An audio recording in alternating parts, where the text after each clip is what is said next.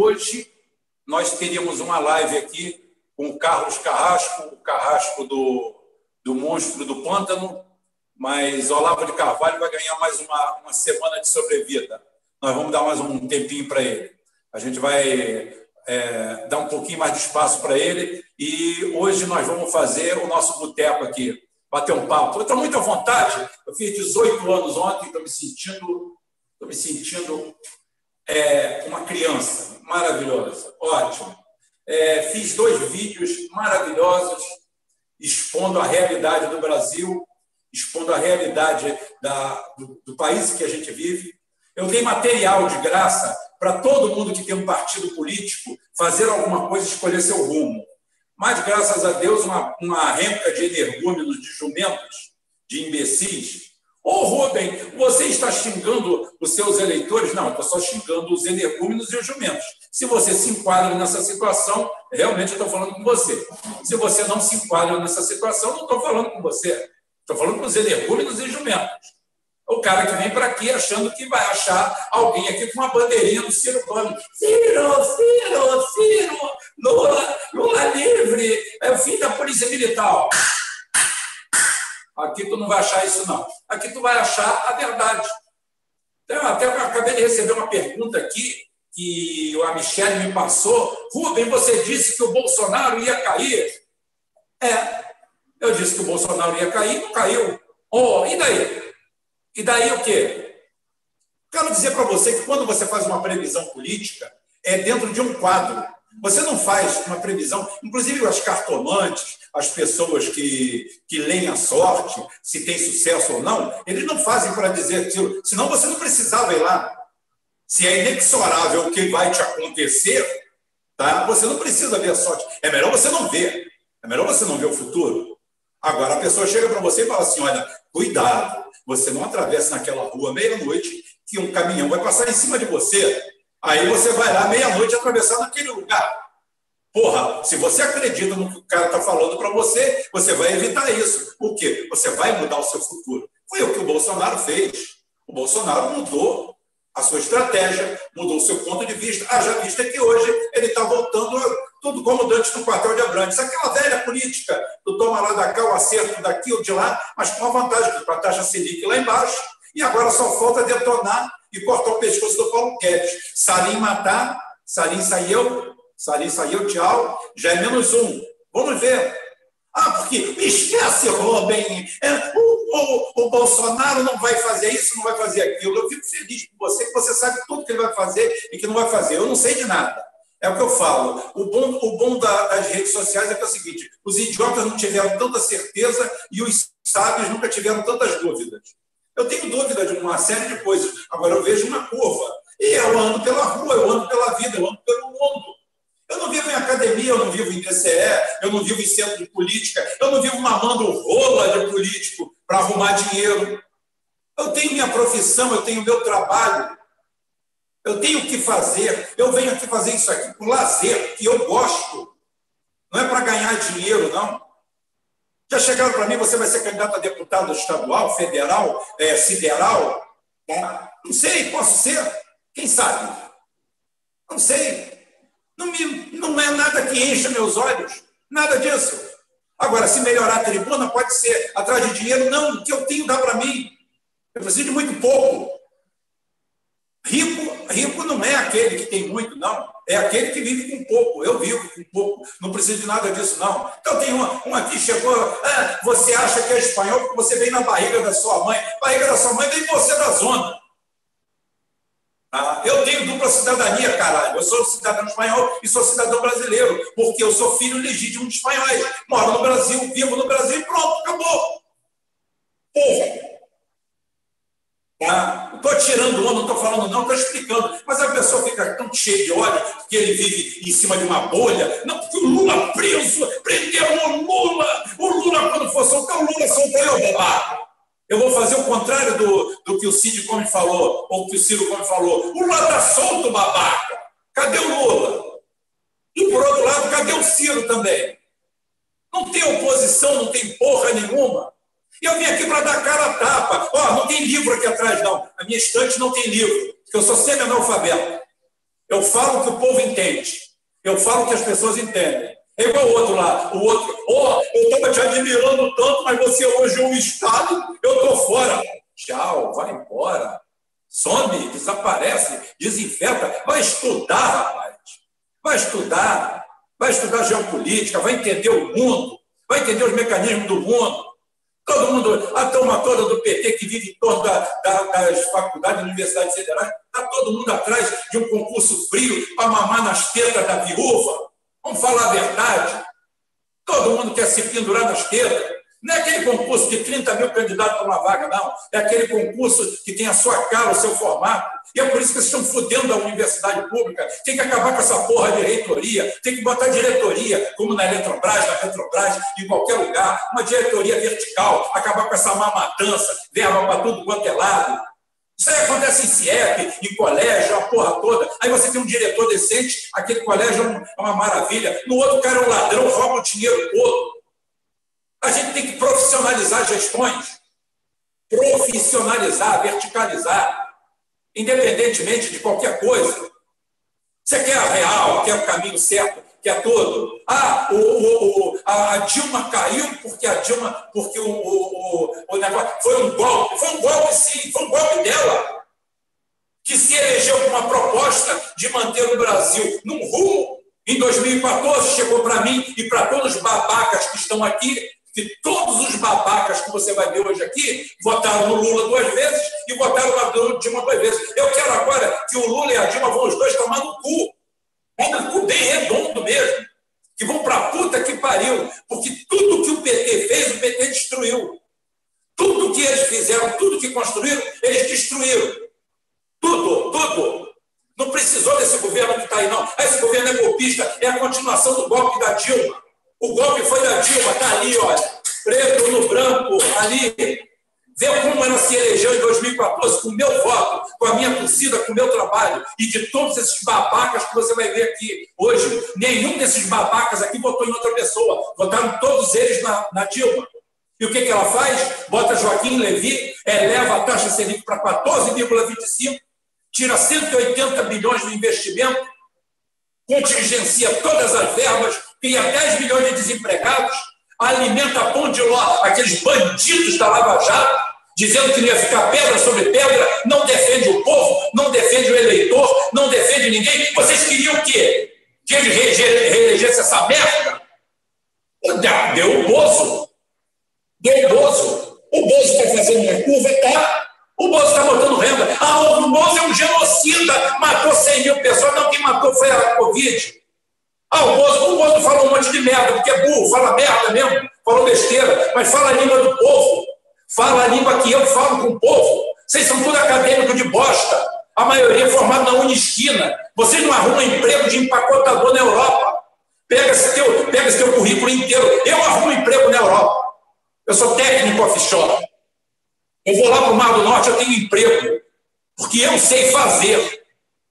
Eu sei montar e desmontar um motor, eu sei montar e desmontar uma turbina, eu tenho curso de especialização, eu sou técnico. Lá na Europa, técnico vale pra caralho. E você formado com esse diplominha de merda aí, que não serve pra porra nenhuma, da Unisquina, pós-doutorado numa porra que vende papel ali de limpar a bunda, você está fazendo o quê? Você vai lá para a Europa para fazer o quê? Concorrer com um cara que tem doutorado lá, que tem mestrado lá? Você vai fazer o quê? Se tu não arrumar uma boca por aqui, formado em ciências ocultas e letras apagadas, e vem para aqui cagar goma, eu tenho emprego, eu tenho know-how, eu tenho conhecimento. Como muita gente aqui. É muito mais fácil um cara que é pedreiro, que é marceneiro, ir para a Europa arrumar um puta emprego do que você. Você vai virar empacotador. Porra, se coloca no seu lugar, rapaz. Limpa sua bunda e limpa sua boca fica falando merda aí o tempo todo, vai conhecer o povo, vai lá na periferia. Porra, você fala no PT, nego faz o sinal da cruz, nego fala em Lula, faz o sinal da cruz. Por quê? Porque o PT tirou 40 milhões da pobreza, da miséria e mandou 80 para ela. Cada um que saiu da pobreza com o Lula voltou de mão dada com o outro. Fizeram, porra, crediário da Casa Bahia para todo mundo. Chega, chega. Eu pensei que ia ter uma curva em algum momento. Quando você vê o Lula se entregar em uma galinha, igual a todo mundo, E a Dilma, ainda insensada, a Dilma desce a rampa do Planalto, se entrega para o Eduardo Cunha, com um pedido do Procurador-Geral da República de 184 anos de prisão. Se sou eu presidente, eu falo assim: vá para puta que pariu, que eu fecho essa porra amanhã. Ah, os militares, que militares que deram golpe? Cadê os militares que deram golpe? Quem deu golpe foi a Dilma, que botou Joaquim Levi lá com 14,25. Explodiu a dívida brasileira, os títulos brasileiros, a rolagem da dívida. Botaram para fuder, quebraram o país, rebentaram com o país. É isso mesmo. Ah, temos 300 bilhões de dólares de, de, de, de divisa. Temos, é o que segura ainda alguma coisa. Por quê? Essa porra custou 500. Peguei uma dívida externa brasileira que tinha títulos pagando 1,5% ao ano e passamos a remunerar ele em 14,25%. Olha como é que acabamos. Não paguei dívida externa brasileira, pagou porra nenhuma, transformou em dívida pública. Os bancos pegaram aquela porra daqueles títulos, liquidaram lá fora, recebendo 1,5%, 2%, 3% de acordo com o contrato, e entraram aqui dentro recebendo 15%. Desculpa, está dando eco, porque aqui a sala está vazia. Aqui. Eu vou abrir a porta aqui para melhorar o eco. Dá eco mesmo, é verdade. É, então vou abaixar o tom da voz. Então é o seguinte: é isso aí que nós temos. É isso aí a realidade. Eu não estou aqui torcendo para Bolsonaro, torcendo para Lula, torcendo para o que for. Agora você acha que eu vou torcer para um, um partido que durante 13 anos teve a chance de mudar o Brasil de todas as formas e não mudou porra nenhuma? Botou, botou, botou o quê? Botou TV de 50 polegadas com juros de 100% ao ano no barraco do pobre. Ah, porque a gente tinha de, dinheiro, fazia churrasco na laje, acabou. Mas acabou no próprio governo do PT. Em 2015 acabou tudo, porque a Dilma destruiu tudo. O PT destruiu tudo, com 14,25% de taxa Selic. Não tem quem sobreviva a isso com a dívida do tamanho do Brasil. Por que, que os Estados Unidos conseguem sobreviver, mesmo emitindo dólar, é, com a vantagem de emitir dólar, com, com, a, com a dívida de 150% do PIB? Que é 0,25, 0,5 a taxa deles. Quanto é a taxa na Alemanha? Zero, rosca. Você aplica no Deutsche Bank, sabendo que daqui a cinco anos você vai ter o dinheiro que você botou lá hoje. Só isso de garantia. Só. O mais importante garante é isso. Isso quando não fala assim, não, isso é uma taxa negativa. Aqui não. Aqui você botava, tinha 14,25% ao ano. Quem aguenta isso? Qual o país que aguenta isso? Qual a população que aguenta isso? Aí você vem dizer que a Dilma foi vítima de um golpe? Foi vítima de um alto golpe, o golpe do PT, que fez o joguinho todinho do sistema financeiro, como sempre fez. Como? Como quando o Erdogan e o outro falaram, cuidado que vocês estão sendo espionados. Não, então não, está tudo tranquilo aqui. Os BRICS chutaram os BRICS, deixa para lá, só fizeram de conta, largaram tudo. Então, 13 anos, como eu falei, aí eu vou falar aqui, eu vou chegar, vou conversar uma coisa, aí vai chegar um idiota aqui embaixo, que eu estou cagando para ele também. Eu falo assim, caralho, tem cinco anos o Hitler, independentemente da guerra, não estou falando da guerra, não.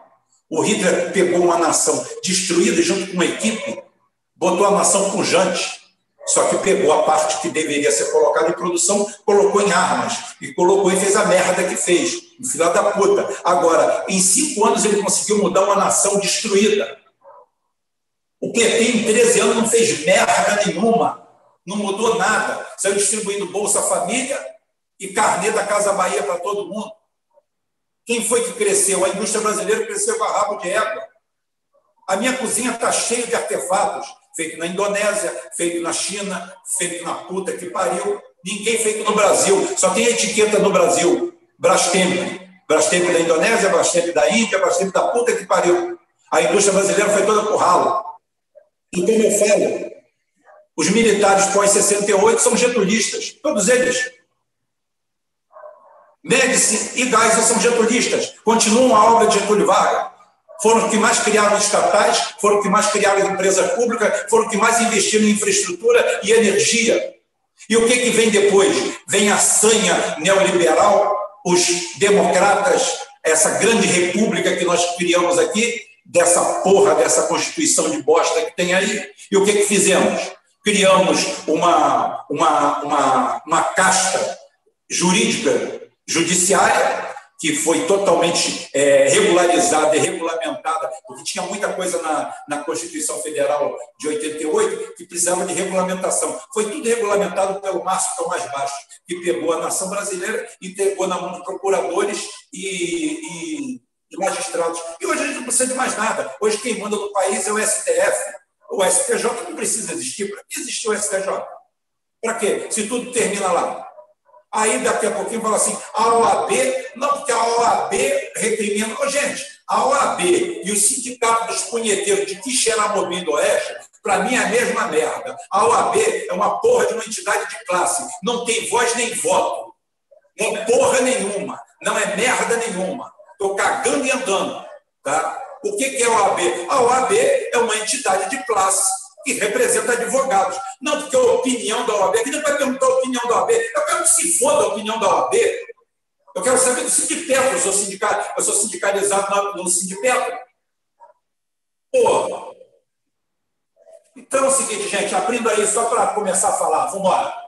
Quem quiser pegar a palavra, vamos embora. E quem quiser polemizar, polemiza. E quem quiser perguntar, pergunta. Que aqui eu não tenho livro atrás para negócio, nem, nem fico lendo como deve ser assim. Ah, você está lendo sua resposta. Não, a resposta é daqui, ó, é direto. É isso aí, Rubão. Boa noite. Boa noite aí, os Rubonautas. Boa noite aí, Christian, Denis, Chico é, Arthur, é, galera todo, Marcelão tá aí ouvindo a gente também. É, não sei aí o pessoal da live se dá para me ouvir direito, se minha voz está boa. Mas, enfim, Rubem, hoje, ontem, hoje, né? É, a gente teve aí a notícia, a, a, mais importante, sem dúvida, é a saída aí do Salim Matari e dos, do um outro secretário aí da equipe do Paulo Guedes, né? É a equipe do, do Paulo Guedes começando a se desmantelar, ele perdendo força, né? É, a gente entrou numa semana em que a Globo está pedindo é, a cabeça do Bolsonaro explicitamente, né? É, desde o jornal aí do domingo e tudo mais. É, eu estava até pensando esse, esse conceito de genocídio, né? Eles estão criando o conceito de genocídio por inação, né? Quer dizer, é, não teve uma ação efetiva da pessoa para ela matar tantas pessoas, né? Mas digamos que ela deixou acontecer, ela não fez nada, é o genocídio pela inação que a galera está criando, que, enfim, né? Num, uma, um conceito tradicional de genocídio é um, uma pessoa que vai lá e mata diretamente. E, assim, eu estava lendo uma estatística, até pensando, comparando com os governos passados, né? É, um dado do SUS, que entre 2008 e 2017, no Brasil, morreram é, 112 mil pessoas por falta de saneamento básico. Né? Em 10 anos foram 112 mil pessoas. Aí eu fico me perguntando se os governos anteriores eles poderiam ser acusados de genocídio também pela inação de não ter feito saneamento básico e ter deixado 112 mil pessoas morrer. Porque se o genocídio é pela inação, uma, uma coisa que a pessoa deixou de fazer, e você responsabilizar por aquilo, né, você começa a dar um, um conceito, digamos, amplo, elástico, do que, que seria um genocídio, e acaba, mais uma vez, né, vulgarizando a palavra, é, é, fulanizando o conceito, desvirtuando o, o, o, foco do que pode ser e deve ser discutido. Assim, as, as, as coisas sérias passam a deixar de ser levadas a sério. Né? Até esses dias, Rubem, eu assisti um, um filme que chama Terra Prometida, né, que é o cara que vai vender o, os frackings ele vai numa cidade, ele começa a convencer todo mundo que vai ganhar uma grana, vai ganhar uma bolada por causa do, do fracking, a vender as terras, vender as casas e tudo mais. Aí, de repente, aparece ali um ambientalista. O cara surge do nada, conta uma história triste, que lá na fazenda dele é, morreram todas as vacas e morreu todo mundo, e que se eles fizerem o fracking ali é, vai ser uma vai ser o fim daquelas famílias começa a criar um movimento contra o fracking ali dentro né Aí o sujeito que é o vendedor do fraque, ele vai lá, liga para a empresa e fala, ó, oh, tem um filho aqui empatando a nossa venda, me arruma um dossiê desse cara. Aí ele recebe o dossiê do cara.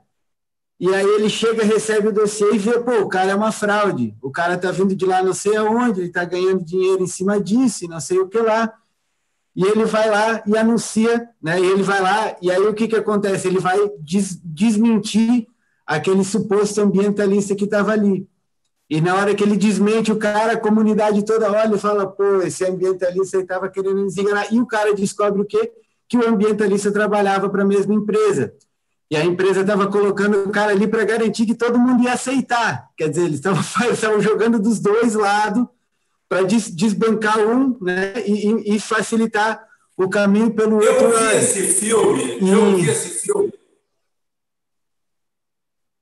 É, o filmaço. E aí, eu estava pensando numa coisa, sabe, Rubem? Estava ouvindo você falar e a gente está vendo uma virada da, da, da curva aí do Bolsonaro, né?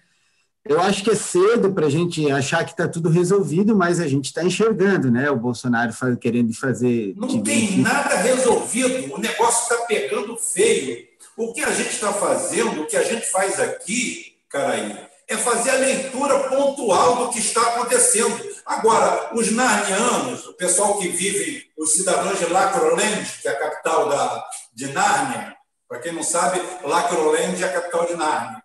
Lá todo mundo tem pós-graduação em ciências ocultas e letras apagadas. Tá? Então é o seguinte, todo mundo gosta de fumar maconha. Então é o seguinte, o que, que acontece? O camarada, o camarada chega aqui e fica revoltado porque o que a gente fala contraria a bando de merda que eles fazem, do que eles falam. Os caras vivem em outro mundo, em outro planeta. E aqui o que, que a gente faz? Eu estou aqui, eu aqui lendo um livro para os outros. Eu estou lendo o livro numa linguagem que as pessoas não entendem, em politiquês. Eu estou lendo para as pessoas. Você imagina você, você, eu pegar agora e te dar um livro escrito em aramaico. Aí você vai chegar e falar assim, caralho, o que está escrito aqui? Assim, Calma que eu vou ler para você. Aí você começa a ler, você não, não concordo com isso, não. Você assim, porra, cara, eu estou lendo só para você. Eu estou fazendo a leitura. Eu não estou dizendo que isso aqui é verdade ou que é mentira. Eu estou falando para você que o Bolsonaro vai muito bem, obrigado, e o povo está cagando para esse mil mortes botar na conta dele. E você quer continuar insistindo nessa merda? Continua, porra! Continua, continua, se fode, se fode, continua nessa retórica babaca. Não está faltando assistencialismo, não está faltando assistência médica, não está faltando porra nenhuma. O Bolsonaro fala hoje o que diz, diz, fala hoje o que falou amanhã e o que vale é hoje. Quem leu 1984 sabe como é. E pronto. Ou seja, o grande problema, o grande problema não é o Bolsonaro. O grande problema é que o Bolsonaro não tem adversário, só tem merda. Só tem o Sim fazendo live com o Eduardo Sardinha, o Paulo Galinha, que é o novo economista aí da esquerda, mandando todo mundo ir para o Bovespa. Caralho, que, que porra de economista de esquerda que manda o pessoal aplicar no Bovespa? Vai tomar no olho do cu, porra. Não fode, é um caça-níquel. É mais um querendo. Eu prefiro um autêntico. Eu prefiro o Rodrigo Constantino. Com aquela cara de retardado, com aquela cara de imbecil que ele tem, que é uma cara de imbecil genuína tá? Que a cara, do, a cara do Rodrigo Constantino é uma cara genuína, você vê a cara de um idiota, tá? Mas pelo menos eu prefiro ele, ele é autêntico. As merdas que ele fala, ele, fala, ele não tenta se esconder atrás de nada. Aí você vê um cara dizendo que é um, é um, é um não, tem um economista aí, um tal de Paulo Gala, que é um economista da esquerda do caralho. Aí o cara, 10 horas da manhã, não dá licença que eu estou indo lá para o Bovespa para aplicar no puteiro. Eu vou te. Só tem duas formas de você se dar bem na, na, na, na, na bolsa, tá? Só tem uma, é botando no cu dos outros. Só tem essa forma. Só tem essa. Ou então tu é um babaca, pegar seus mil reais, seus dez mil reais, seus cem mil reais e ir lá aplicar naquela merda, seguindo o conselho de um bando de picareta que quer levar a comissão em cima de você quer te ensinar. Todo mundo está ensinando. Vem cá, ninguém quer ensinar os outros a trabalhar. Bicho, vai aprender um ofício, um ofício de verdade, vai aprender a fazer alguma coisa. Todo mundo quer ganhar sem trabalhar. Se ninguém tomar conta do lojinha, fodeu. É por isso que a China está virando dona do mundo. Você sabe por quê? Porque chinês trabalha, caralho. Russo trabalha, iraniano trabalha, brasileiro está querendo entrar na onda de americano, não trabalhar, de europeu, não trabalhar. Sabe o que vai sobrar? Aqui, ó, é que vai sobrar, tomar no redondo. Quem não quer trabalhar, porra? Vamos todo mundo. Vem cá, se você está aplicando na bolsa, se todo mundo está aplicando na bolsa, quem é que está no balcão da lojinha trabalhando? Você já viu como é que sobe, cara, e como é que sobem as ações? As ações subiram porque disseram que acharam é, uma, uma, uma cura para a Covid. As ações caíram por causa de tudo isso. Eu pensava que a ação subia e caía de acordo com o desempenho daquela empresa. Não, o Bovespa ele cresce, ou sobe, ou desce, tá? única e exclusivamente por boatos, por indústria de boatos, pelo que está saindo na mídia. Ah, hoje bombou, porque simplesmente os Estados Unidos disse que vai aplicar no agronegócio 5 trilhões nos próximos cinco anos. Aí no dia seguinte ninguém mais fala naquilo. Fraude perfeita, golpe perfeito. Tanto é que as bolsas da China são irrelevantes e 80% do, do capital que está lá é estatal. E são irrelevantes, não são a primeira economia do mundo real. Mas eles não são a primeira bolsa do mundo, não são a segunda, não são a terceira, não são a quarta, a quinta ou sexta. Então, nem aí. Tem duas bolsas principais lá e nego está cagando e andando para aquilo. Por isso que o chinês está virando dono do mundo. Você tem medo do chinês? Vai trabalhar, vagabundo! É produzir, caralho. Porra, o máximo que tu quer ser é Uber, porque ninguém produz, ninguém faz porra nenhuma. Você oferece uma oportunidade para um empresário, o cara, não, meu dinheiro está na bolsa. Eu quero ver a hora que essa porra explodir e todo mundo para cá do caralho. Vai ser lindo, vai ser maravilhoso. É isso que eu gosto, é isso que eu torço, é isso que vai me dar prazer. Ver todo mundo se fudendo. Armagedon, terra de ninguém, Mad Max, porque é o que estão procurando. Ah, o, o vamos combater o chinês, combate o chinês, acorda cedo vai trabalhar. Acabei de receber um vídeo. Eu vou te ensinar um segredo como ganhar 100 reais por dia, 50, 100 reais por dia. Aí no quadro seguinte mostra o cara virando concreto. Olha aqui, ó, 50, 100 reais por dia. Dá para ganhar trabalhando. Você sabia, eu não sei se vocês sabem, eu moro numa, numa cidade da periferia do Rio de Janeiro, onde é meio roça e meio urbano. Tá? Cara, a coisa mais difícil que existe aqui é se você tem um terreno de 200, 300, vamos dizer, um terreno de 500 metros quadrados, que não é raro ter aqui, você achar alguém para carpir aquilo, para capinar, para limpar aquilo. Sabe, a minha ex-esposa tem, tem uma casa tá? e tem um terreno grande. Tem um terreno grande, deve ter uns 500 metros quadrados.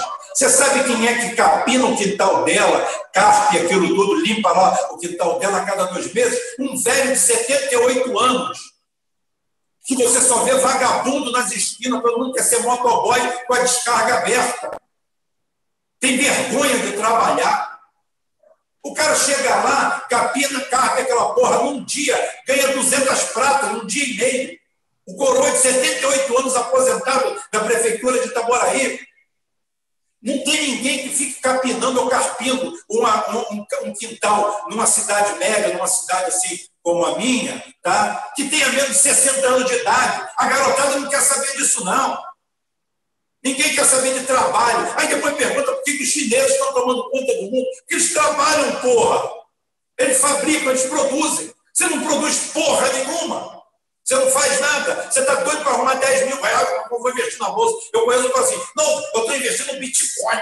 Bitcoin está dando 10% ao mês. Eu falei, me ensina como é que, como é que o Bitcoin dá 10% ao mês se Bitcoin é uma moeda flutuante. Não, eu estou negócio, o cara acabou de entrar numa pirâmide. Vai tomar no cu igual a pato.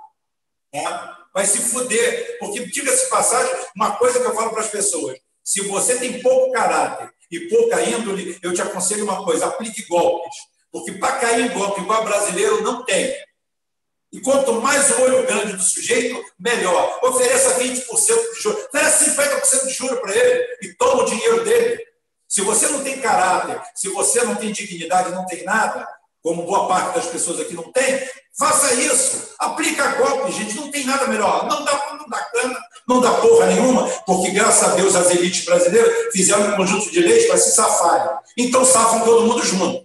Então é o seguinte, cara, um conselho que eu dou para você, monta uma pirâmide, aplica golpe, dá volta nos outros, oferece, oferece 50% de juros, oferece 100% de juros ao mês, que o cara acredita, ele vai te dar o dinheiro. Ele vai perguntar de onde você vai tirar aquilo, não. O cara não faz uma conta lógica e fala assim, sorry, como é que você vai me dar 100% de lucro em cima desse dinheiro aqui? Não, o cara, o, cara, o olho dele é tão grande que ele vai fazer. E se você oferecer os 100% de lucro aí no primeiro mês, Tá? Sabe o que ele vai fazer? Ele vai pegar o dinheiro e o outro vai aplicar, porque ele vai ficar milionário. Aí toma no cu igual a pata. Ninguém pensa mais em trabalhar, ninguém pensa em ser porra nenhuma, nem de cima nem de baixo. Isso que eu estou falando serve para a direita, serve para a esquerda, serve para a porra toda, até porque não tem esquerda, não tem direita, não tem nada. Nós temos hoje uma amálgama, tá? uma mistura disforme de idiotas que vão de um lado ao outro. O pior de tudo é que a esquerda brasileira se acha genial. É, a direita, por exemplo, como perguntou o rapaz aqui, e o Bolsonaro, você não disse que ia cair? Não, mas a direita sabe manobrar. Mal ou bem, com todas as suas limitações, ele sabe manobrar. Ele sabe pegar o vento. A esquerda não. A esquerda é o seguinte: não adianta, eu estou certo. Mas o povo, o povo dane-se. O eleitor, o eleitor que se foda, porque eu estou certo. Eu venho de Lacrolândia, eu sou de Nárnia e eu estou certo. Eu tenho a força, eu tenho a razão e tome-lhe no cu. Tome-lhe no cu e tome-lhe no cu. É o que sobrou. Mas toca o barco aí, porque eu estou falando demais. Eu vim aqui para responder perguntas. Ô, Rubem, boa noite, pessoal. Boa noite a todos. Boa noite. Denis, Christian, Rubem, Caraí, Arthur, Marcelão, o Sombra. Boa noite. Boa noite a todos. É, quero pegar um gancho aí, dentro do que o Rubem falou, e uma coisa que é um pouco polêmica e que é, de repente, a dúvida de muita gente do canal. Vamos voltar um pouquinho.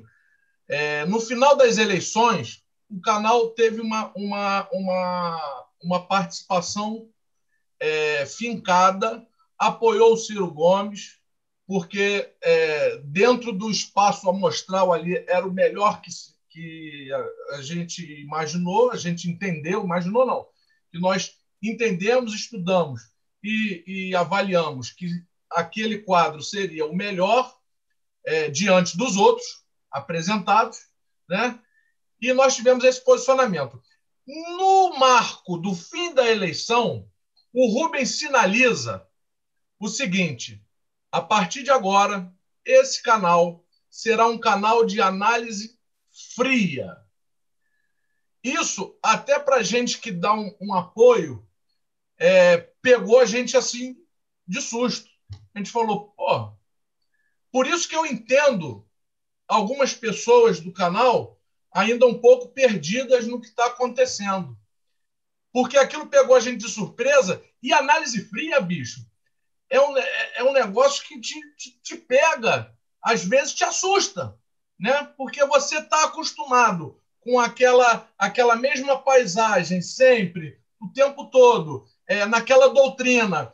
E daqui a pouco o cara vem com uma pancada. Não, bicho, não tem nada a ver, não é isso, a análise fria não é isso. Você tá, tá, tá apaixonado, larga essa porra, analisa o negócio como ele é, a verdade como ela é, não como você quer que seja.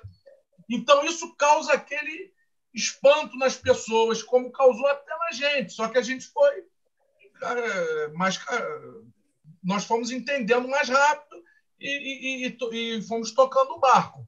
O que, que acontece? A proposta do canal ele não é, não é adivinhação, bicho. Né? O que, que acontece? Imagina que você tem um carro na tua frente. Todo mundo está vendo o carro querendo achar se ele vai virar para a direita ou virar para a esquerda. O Ruben, ele presta atenção na seta, bicho. Para onde o cara está sinalizando que ele vai virar.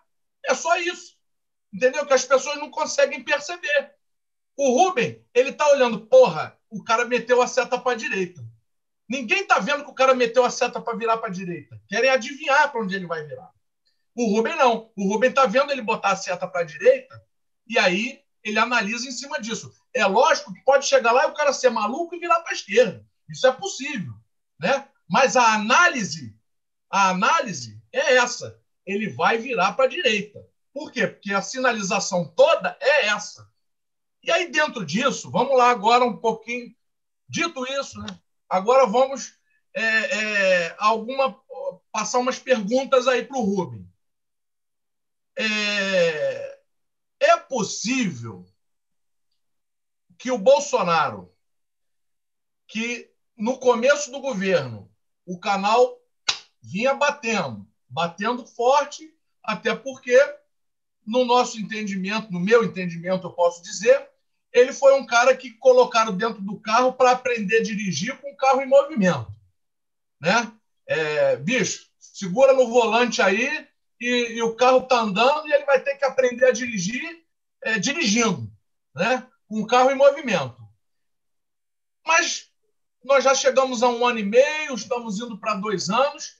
Será que esse cara vai aprender a dirigir? Vai ter as decisões próprias dele? Será que ele é esse governo é capaz de dar um cavalo de pau ou, ao menos, uma guinada um pouco diferente da linha neoliberal que, que se bateu tanto no início do governo que e já está se vendo que não está resolvendo porcaria nenhuma. O que está segurando são as ações sociais, né? é a preocupação social, é a linguagem do povo.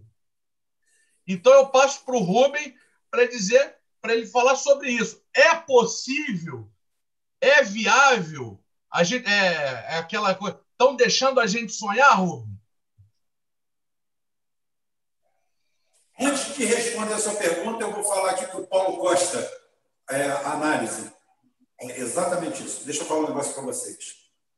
Deixa eu explicar um negócio para vocês aqui. Mais de perto. Mais de perto. Mais de perto. Olha só. Deixa eu. Eu, é, eu não sou Giraldelli, não, mas eu preciso de óculos às vezes. Deixa eu falar uma coisa para vocês. Paulo Costa. O Guedes, se não conseguir tocar a agenda, corre risco da citação do pedido de impeachment Deixa eu falar uma coisa para vocês como análise. Nenhum governo do mundo cai por impeachment com 30%, 40% de aprovação. Esquece. Acabou. Acabou. Não tem Supremo, não tem porra nenhuma, não tem nada. Se fizer isso, é guerra civil. Ainda mais com o pessoal do Bolsonaro, que o pessoal é mais aguerrido. Há de convir que não é frouxo com o pessoal do PT. Então é o seguinte: isso aí, não vejo essa valentia toda neles, não. Mas comparado com o PT, pelo amor de Deus. Tá? E o seguinte, é, você falou uma coisa muito certa. É, a história, a história, a história, Chico, que você fala é, de dar a seta.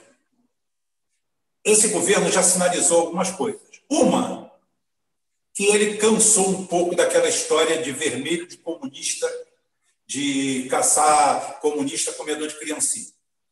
Chegou à conclusão que isso aí esgotou. Então, eles sabem exatamente o que esgota. Isso é um ponto positivo. Outro, o que a esquerda não sabe fazer é aproveitar exatamente esse handicap que você acabou de colocar muito bem. Chegar para chegar o Bolsonaro e falar assim: e aí, Bolsonaro, tá bonito? Você tá bonito? Você está legal? Porra, que legal, hein? As tuas privatizações não deram porra nenhuma. Tá? Todo o seu processo de renovação e criação de uma nova previdência não deram porra nenhuma. O que está te salvando e te colocando com 40% é a velha política nossa da esquerda, de distribuir o pão e aí, Bolsonaro, como é que fica? Isso é uma visão inteligente. Isso é uma visão pragmática. Só que esse pessoal não é de esquerda. O Haddad é Haddad. A turminha dele, os uspianos, são os pianos. Eles estão preocupados com o cu deles, com o rabo deles. Eles não estão preocupados com mais nada. A esposa do Chicão, do MST, está preocupada com os 20 e poucos mil que ela come lá no, no no, como assessora parlamentar especial lá do, lá do, lá do, do Zé Rolex, o Zé Rolex lá da Bahia, esqueci o nome dele agora. Tá? O, então é o seguinte, estão preocupados com isso, porque são gente tão boa, tão boa, que eles não conseguem militar com menos de 20 pau por mês. Todo mundo quer uma boca pública, uma teta pública. E quando o Bolsonaro vem a público e bate isso aí, e confronta isso aí, realmente fica todo mundo exposto. Quando hoje, se houvesse uma bancada decente, se houvesse uma oposição normal, chegaria no Bolsonaro e daria dois tapas de perica na cara dele, como você falou. Falei assim, o que está dando certo é a nossa política, bicho. A tua não está com nada. Você está querendo doar o Banco do Brasil, você está querendo destruir a Petrobras, você está querendo fazer isso e perguntar para o Bolsonaro e falar assim: vem cá, você conhece, você fala seus filhos 01, 02, 03. Quando você, quando o 01 é, tinha diarreia, você levava no médico, você fazia o quê? Ele falava assim: seu filho está com verme. Você matava o seu filho ou os vermes? É essa pergunta que tem que ser feita para o Bolsonaro. É essa pergunta racional. É isso que eu chamo as pessoas para conversarem. Como eu falei, eu apoiei o Ciro, não me arrependo, achei que era o melhor naquele momento. Tá? Hoje você votaria no Ciro de novo? Naquela condição de lá de trás, sim. Hoje, com a, com a roupa que ele está vestindo, não. Não, porque eu não gosto de arregão. Ele não gosta de arregão. De um lado nem de outro. Eu não gosto de gente que tem dois discursos. O Ciro Gomes tem um discurso de cangaceiro no Ceará e de cagacebo no Sul. Cangaceiro e cagacebo. Tá? Aqui embaixo, ele se abraça com Marcelo Freixo, que é uma das coisas mais execráveis que uma democracia pode criar. Esse deputado de merda, esses deputados oportunistas, que eles lembram exatamente aquele personagem que o cara aí acabou de citar Aquele cara que chega na comunidade fingindo ser um ecologista e, no fundo, faz parte do sistema. Ele é mais um contratado, mais um apaniguado, e ele está ali só para enganar o povo.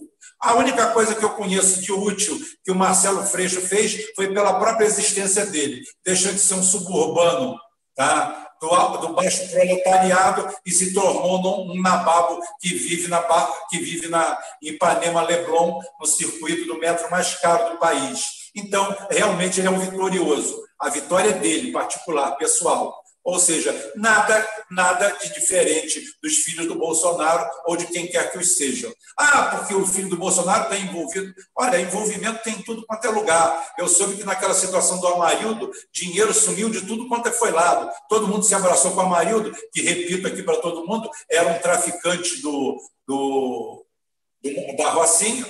Ah, trabalho. Não, não, era traficante mesmo, traficante. Ele era pedreiro, ele trabalhava para o tráfico. Ele era estica, ele, a mulher dele, o caralho. Aí transformaram ele em celebridade. Foi isso que a esquerda fez. Abrasou a sociedade com isso daí. E depois veio a Dilma, fez um enterro social no Brasil, acabou economicamente com o país, pegou todo o legado que o Lula deixou e jogou no lixo, e até hoje todo mundo bate palma para ela, inclusive o Lula. Então, o que, eu, tenho que falar como análise é que os dois, com todo respeito que o espaço me permite, que os dois vão tomar no cu juntos. Tá? Porque eu não tenho outra palavra. Eu tenho outra, mas não falta o advérbio de intensidade, não é o palavrão.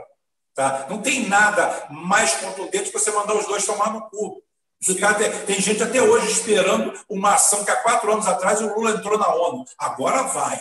Agora vai. Então é o seguinte: o que, que acontece com o Bolsonaro? Qual é a vantagem? O Bolsonaro pegou um carro andando, bateu num poste, bateu no outro, mas o carro continua andando, mal ou bem, ele vai fazendo correção de rota. E como eu falei, ele não caiu por quê? Porque ele manobrou.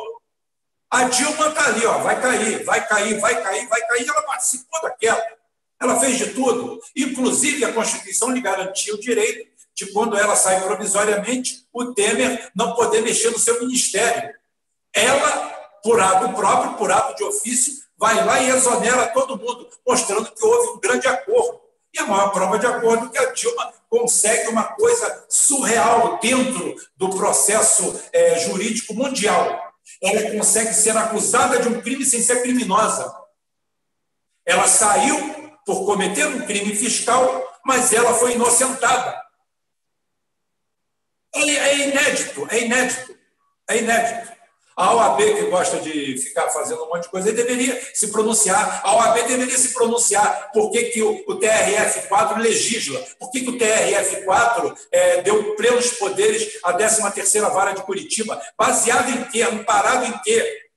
Eu queria que juristas viessem aqui me explicar. A Dilma aprova uma lei 12.850 que fere frontalmente, era para simplesmente o Supremo Tribunal Federal, guardião da Constituição, simplesmente caçar a lei 12.850. Porque ela instaura dentro do Brasil como lá o direito comum. Tira o nosso civil lá, o nosso direito romano-germânico, tá? bota no lixo, cria a situação da delação premiada, dentro que não existe juridicamente. O, Joaquim Barbosa chega lá, pega uma teoria alemã, bota em campo e está tudo bem. Eu degolo é todo mundo, eu meto todo mundo na cadeia, eu faço o que o Erdogan fez, eu boto todo mundo em cana.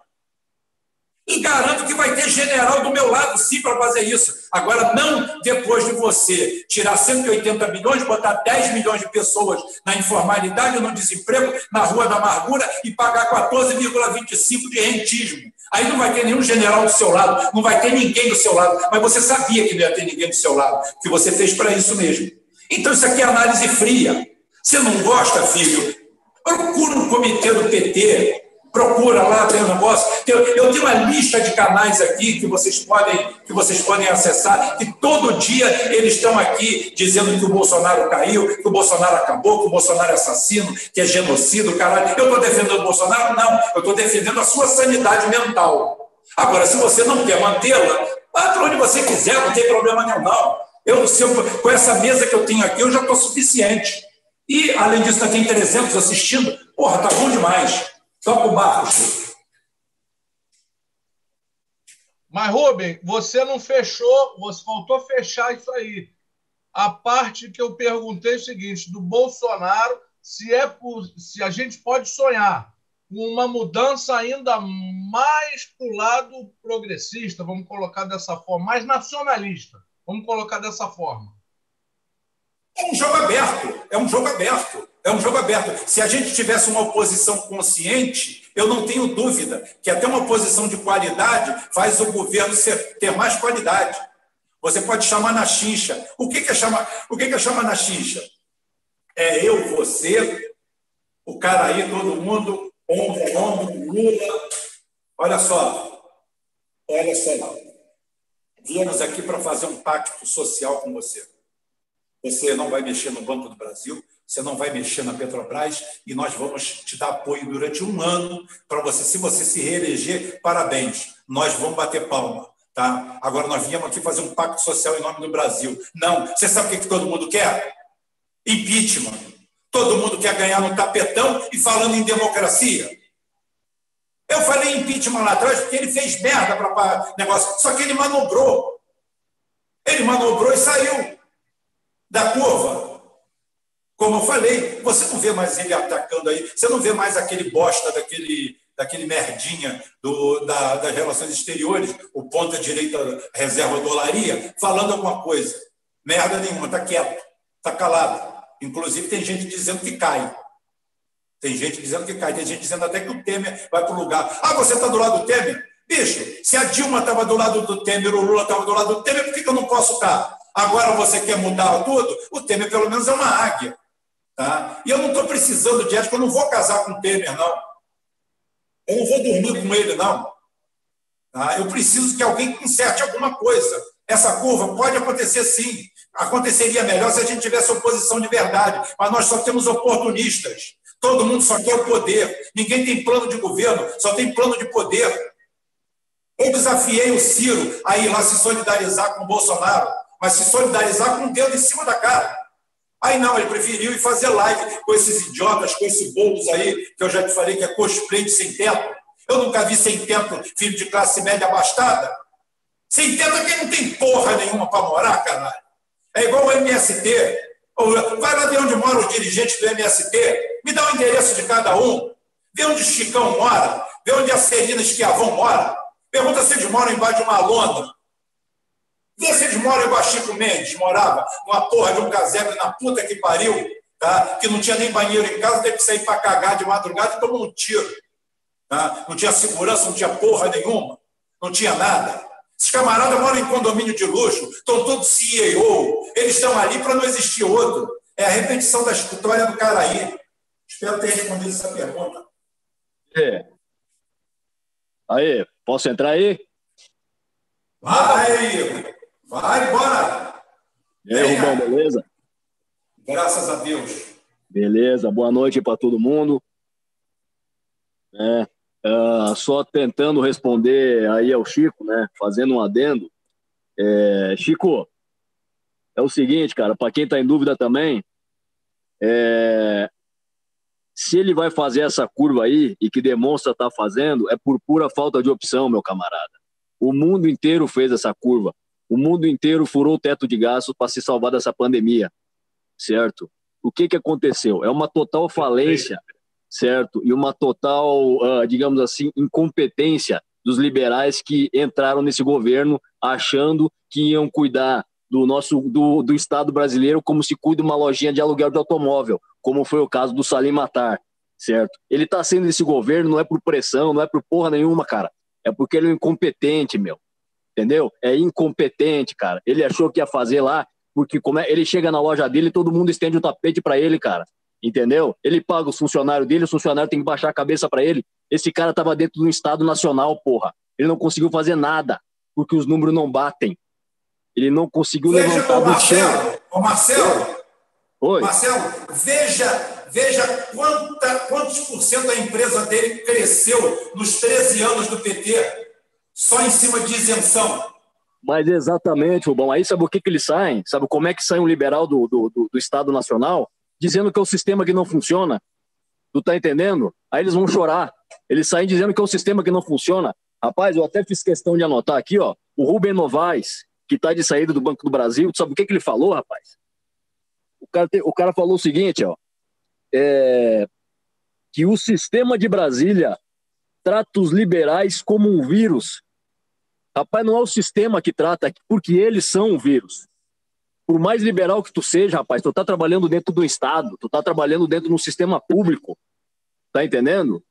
Tu não tem, tu não, bicho, tu tem que respeitar certo? Tu tá trabalhando para um, um, um, país, entendeu? E é como o Brasil, as pessoas não se dão conta do, é que, do, do que, que é o Brasil no cenário geopolítico. Eles acham que eles estão numa Suíça, eles acham que vão chegar lá e o Brasil vai ser os Estados Unidos da América, porra. Tá entendendo? Não existe capital privado nacional capaz de suprir as demandas da população. Certo? Eles acham que vão chegar lá e vão tratar que, nem, que, neles, que neles eles negociam entre os deles, cara. E não é nada disso. Eles estão saindo por incompetência. Tá entendendo? Saiu o Salim Matar, vai sair o Guedes, porque o Guedes também não tá entendendo como é que os números não batem. O Guedes, aliás, o Guedes é capaz de ficar, certo? Porque ele tá ganhando muito dinheiro. Ele tá pegando informação privilegiada, tá jogando daqui, tá jogando de lá. E o, e o, e o Paulo Guedes é um cara tão cara de pau, certo? Que é capaz, sim, de virar keynesiano para continuar fazendo. Uh, como é que chama, cara?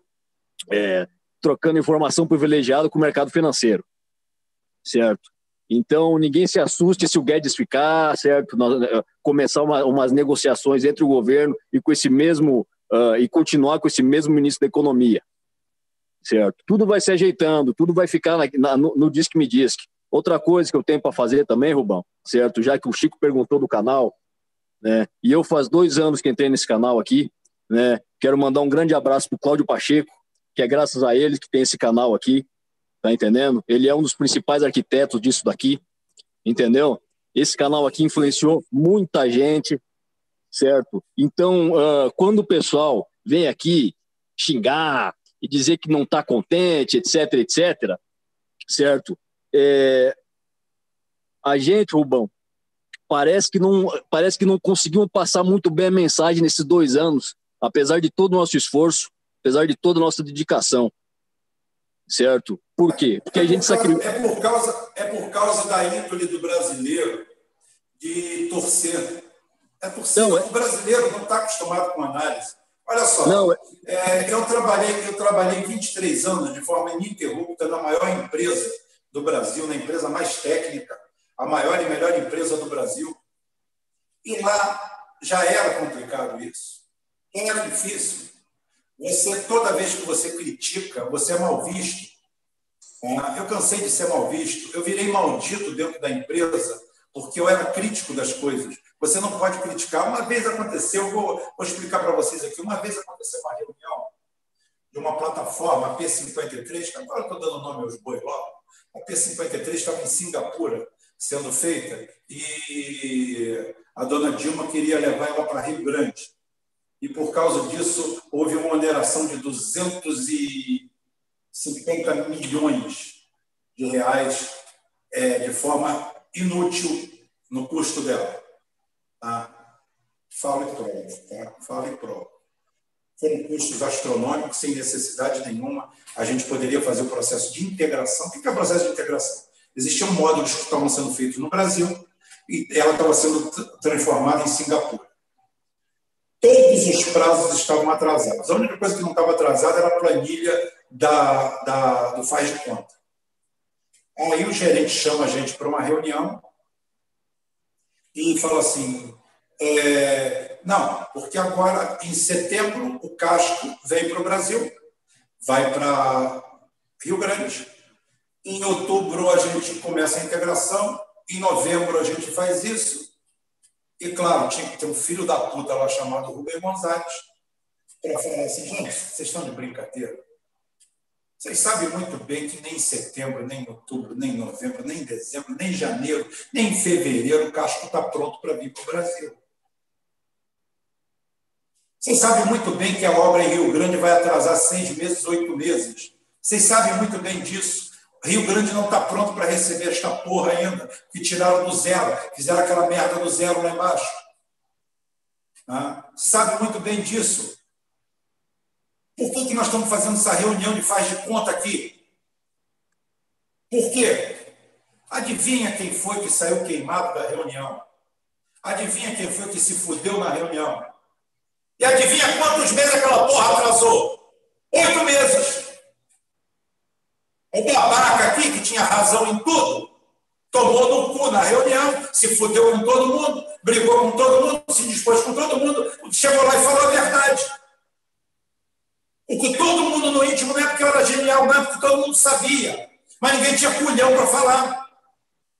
E eu, como caguiando, como eu nasci um dia e vou morrer outro, eu caguiando, eu falei. E falo e vou continuar falando. Porra. E se eu tiver errado, eu não tenho compromisso com o erro, não. Se eu tiver errado, eu vou chegar aqui e falar assim, errei. Não sou Aí, Deus. Fale. O bom é o seguinte, ó. Eu queria deixar claro aí para o pessoal que está nos escutando, que está nos vendo, certo? Até para o pessoal que nos acompanha, que as nossas relações com o PDT do senhor Ciro Gomes estão tão sólidas quanto era antes das eleições, certo? A gente tem uma ótima relação, certo? Então, o pessoal do PDT vem procurar e muito e, e ao contrário do que algumas pessoas pensam, certo? Ninguém nunca falou para nós maneirar no pé, ninguém nunca falou para nós meter freio, tá entendendo? Muito pelo contrário, certo? Porque o trabalho que o canal faz aqui é muito mais importante estrategicamente do que um bando de puxa-saco que fica ao redor do Ciro Gomes e do PDT. Vocês estão entendendo? Então é o seguinte, rapaziada, vamos botar a mão na consciência, vamos botar a mão na consciência, entendeu? E olhar para trás como é que era a porra da militância trabalhista antes desse canal aqui decolar todo mundo com medo, todo mundo identitário, certo? E quem dizer que o canal do Rubem Gonzalez não influenciou na militância nesses dois, nesses dois últimos anos aí, quem é que hoje pode estufar o peito e falar que é contra o identitarismo, porra? É graças a esse canal aqui, e a gente sabe muito bem, a gente recebe ligação do PDT, caralho. Entendeu? Havia um monte Ninguém aí. Ninguém sabia viu? nem o que era a palavra identitarismo. Rapaz, veio um monte, veio um monte de boca aberta aí, rapaz. Tu tá entendendo? Querer se achar o dono da razão, querer se achar, entendeu, cara? Porra, porque eu sou do PDT. É do PDT o caralho, rapaz. Tu é filiado nessa merda aí. Tu é filiado no partido. Tá entendendo? Agora, fazer, certo, meu, uma, uh, uh, com uma conscientização ideológica que nesse canal aqui fez, certo? Cara, é, é muito difícil. Pouquíssima gente consegue fazer, certo? Marcelo, então aí, rapaziada, vamos, vamos respeitar. Eu quero falar se eu tá bem, né? Mas interpelar aí é o seguinte: é, se eu não me engano, a primeira vez que isso está no, no círculo do PDT esse, essa expressão é, identitarismo, nesse sentido que a gente usa aqui, identitário, foi uma questão que o Castanhão fez de, tendo contato com a gente. O Castanhão pegou exatamente, esse termo. Exatamente. Não foi? Ele lançou essa porra no Facebook, lançou no, no, Acho que foi, não sei onde mais. Eu li no Facebook. Mas ele lançou um textão com a palavra identidade, partindo para cima do PDT. E ele trouxe daqui do canal da gente. Exatamente, meu amigo, exatamente. E eu estou aqui, o, o Frombelo fala que o Salim Matar era secretário especial da Comissão de Desinvestimento. Nunca vi isso, maluco, nem eu. Nem eu. Eu nunca. Desinvestimento é a mesma coisa que seria o secretário especial da fome, da miséria, da tragédia. Deve, deve ser isso. Deve ser isso. Desinvestimento significa atraso. Você consegue usar essa palavra na China? Vamos mostrou. Tenta implementar uma secretaria de desinvestimento nos Estados Unidos. Tenta colocar uma em Israel. Tenta colocar uma em Londres, na Europa. Esquece, esquece Rússia, esquece China, esquece o que a gente abre para o mundo. Vem para o lado de cá.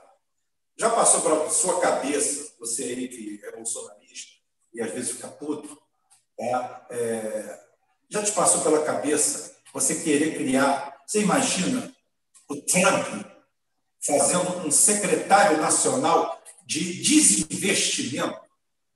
Desinvestimento é negação, é tirar investimento. Quando você tira investimento, o que, é que você tira? Você tira renda, você tira emprego, você tira economia, você tira progresso, você tira tudo. Mas, ô tá Rubem. Oi? Ô, Rubem, isso aí, isso, aí é continu, isso aí é continuidade da Dilma.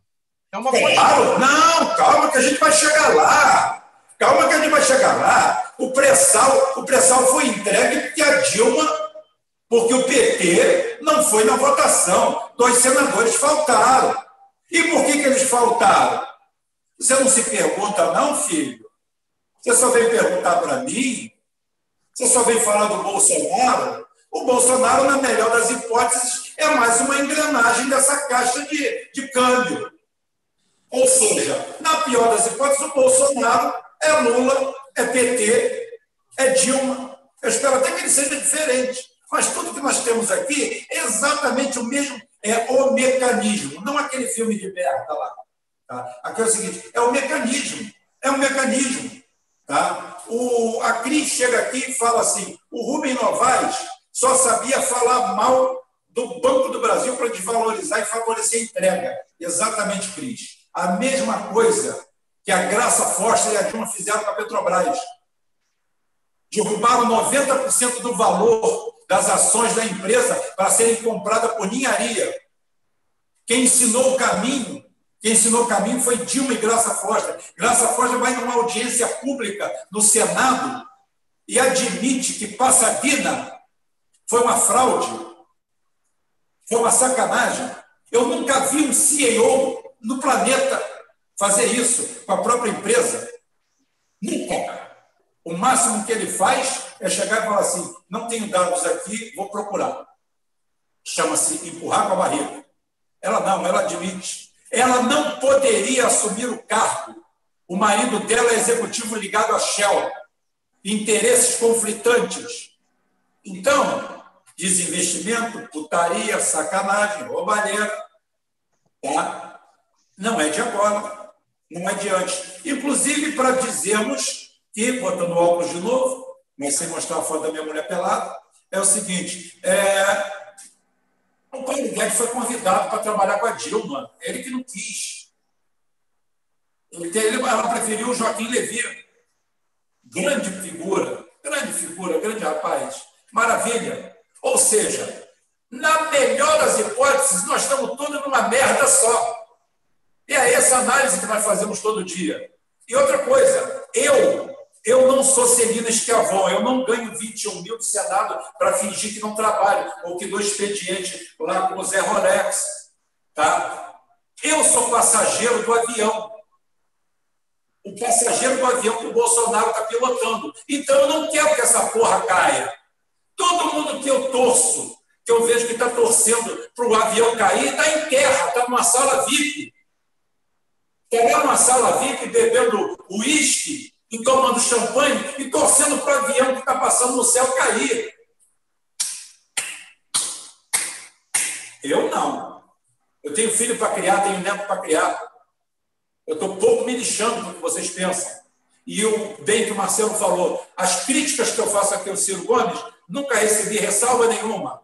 Tenho N amigos no PDT, tenho contato com eles diário, e nunca ninguém falou. Um abraço para o meu amigo Wendel, parceiraço, Gabriel Cassiano, Antônio Neto, tá? uma porrada de amigos, uma porrada de amigos, o Vina, se eles têm problema lá entre eles, o Vina, tá? tivemos problema, acertamos as contas, estamos todos juntos no mesmo barco, e não tem esse negócio, não. Ninguém falou maneira, não. Eu vejo sim, eu vejo babaca, babaca, que não tem história no partido, que não tem porra nenhuma, que fez uma fichinha de filiação, que é um identitário de bosta, tá? querendo vir aqui cobrar. Ou oportunista que faz canalzinho de merda aí, atrás de seguidores, atrás de alguma coisa, colocando simplesmente vídeo dos outros. Aqui a gente cria conteúdo. Aqui a gente fala merda, mas a merda é nossa. E merda da gente, a gente aguenta o cheiro. Toca o barco aí. Ô Rubem, eu estava pensando aqui é, no seguinte, na, na parábola do, da vaquinha, né, do sábio com, com, com o, o, servo dele, né, o assistente dele, que joga o, a vaquinha do precipício, aí o povo fica sem ter nada, a vaquinha morreu, um ano depois eles que eles eles estão lá e dão seu jeito e, e criam um, um, uma vila rica, né, uma vila farta, com fartura. Aí eu estou pensando aqui se o, o que o PT fez como a última cartada, tá, o, o, PT como assistente, né, o servo, algum mestre aí falou, vai lá e joga a vaca do precipício. O PT jogou a vaca do precipício. Só que quem ficou para na vila foi, foi o Bolsonaro. O Bolsonaro acabou ficando de, de chefe da vila. E ele viu que a vaca caiu, foi para o brejo, que a vaca caiu no precipício, e ele resolveu tentar está tentando ali, no meio de um, sistema que é totalmente viciado, porque ele é feito para entregar dinheiro líquido para os bancos, né? Para tirar circo, o patrimônio. Quê? Pegou fogo no circo? Só sobrou o chimpanzé? É, pegou o fogo no circo, só sobrou o chimpanzé e tudo que o, que o PT queria era o quê? Era que o Brasil se fudesse, se arrombasse, aí o, o, país ia estar destruído e o PT ia chegar lá na frente para fazer a nova carta aos brasileiros e falar tá tudo certo, vamos passar uma fitinha da cor do arco-íris e, e beleza, virou, né? Então, eu fico me perguntando, será que não é isso que está acontecendo? A, vaca já caiu, o, o, o Brasil já chegou no, no, no, no fundo, já beijou a lona, e tem um rearranjo aí que as pessoas estão acabando vendo que eu, se a gente não der jeito, vai todo mundo se fuder junto. Então, e o, e o Bolsonaro, que não é besta, né? Porque para ele chegar lá, que, que, é um defeito da esquerda, que a gente sempre fala, que é subestimar os seus adversários, é achar que está sempre não, certo. Não, não é subestimar os seus adversários. Além disso, é se superestimar, né? É se superestimar. Isso. O cara se, se acha genial. E o que está acontecendo aí? O, o, Bolsonaro, que não é besta, né, viu que, que, que, quer, que quer se manter, que joga para ganhar, não é um bunda mole igual o Ciro Gomes, que não jogou para ganhar em 2018. E, enfim, nem o PT, o PT jogou para perder, pelo contrário, a Dilma sempre jogou para perder, né, sempre, sempre traíram o país, né, e, enfim, o que está acontecendo agora é, é meio que o, o povoado que perdeu a vaquinha está se organizando para construir, e, e se essa porra der certo, tchau PT de vez, né? De vez. Aí vai ficar mais. O que, o que, já, não é sem, o que já não é sem tempo. É, deixa eu dar uma, responda, uma respondida aqui a Paula Costa, que ela fala assim: é, a Paula Costa parece ser uma pessoa do bem e ela só está precisando de um pouquinho de informação. Se Bolsonaro sair muito do script, colocam todos os processos para andar, fake news, Marielle, Queiroz. Primeiro que é o seguinte, Marielle é um factoide, é uma historinha, é um papo. E eu falei para vocês aqui no começo, há 20 minutos atrás, e vou repetir para vocês, anotem aí, escrevam, escrevam.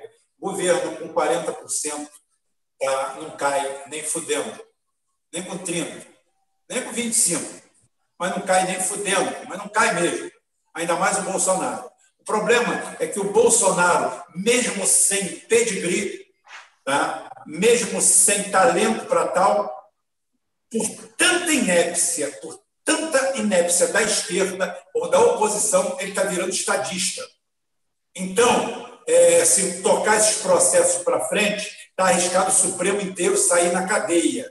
E todo mundo encana. Ô, ele mete a lei de segurança nacional e bota para fuder em cima de todo mundo, e ele hoje está tá chegando ao ponto de ter bagagem para isso. Tá? Então é o seguinte, não tem processo nenhum, não. E outra coisa, nenhum país do mundo é soberano o suficiente como o judiciário que passa por cima do executivo. Porque o executivo sempre está acima do judiciário. Os Estados Unidos começam a se fuder e acabar como nação quando o juiz da esquina começa a tentar pautar a presidência da República. Você já ouviu falar disso na China? Você já ouviu falar disso na Índia? Você já ouviu falar disso no, na Rússia? Você já ouviu falar disso no Irã? Não. As nações pujantes, as nações, as nações que estão crescendo e tomando conta é aquele negócio. O judiciário é para consumo interno. O judiciário não é para se meter em pauta do executivo porque o executivo é outro nível, é outro padrão, é outra coisa. Aqui todo mundo sabe falar impeachment o dia inteiro, o momento inteiro e tudo. Eu já falei impeachment, já, já falei quando deveria ter falado. E parei por lá, acabou. Eu me renovei, me reciclei, reaprendi, como falei, não tenho compromisso com o erro. Tá? Então chega. O próprio Ciro Gomes, palmas para ele, ele sempre fala isso. Tá? É a pior forma de se substituir um governo. Governo ruim se tira no voto. Agora, quando você consegue provar que você é pior do que o governo ruim que você critica, aí tu tá fudido mesmo. Toca o barco, gente. Ô, Rubão, sobre, sobre isso aí, rapaz, certo? Desde 2018, das eleições de 2018, que a esquerda está esperando o Bolsonaro se lascar. Quando ele fez 5%, diziam assim: ele vai derreter. Ele fez 10%, logo, logo ele vai derreter. Todo, todo mundo dizia isso aí, o Ciro Gomes falou, certo?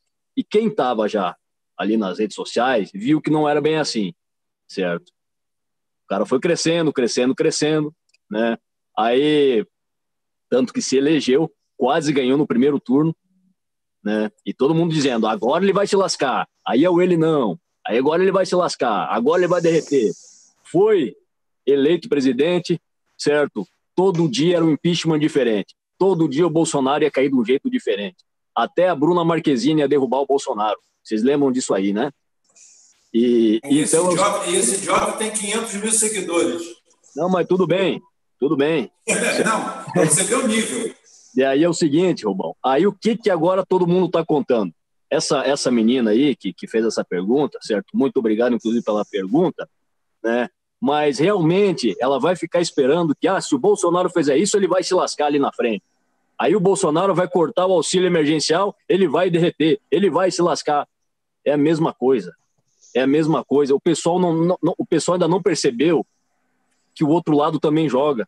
Essas táticas aí, porra, vamos ouvir o Garrincha, vamos ouvir o Garrincha, certo? Faltou combinar com os russos.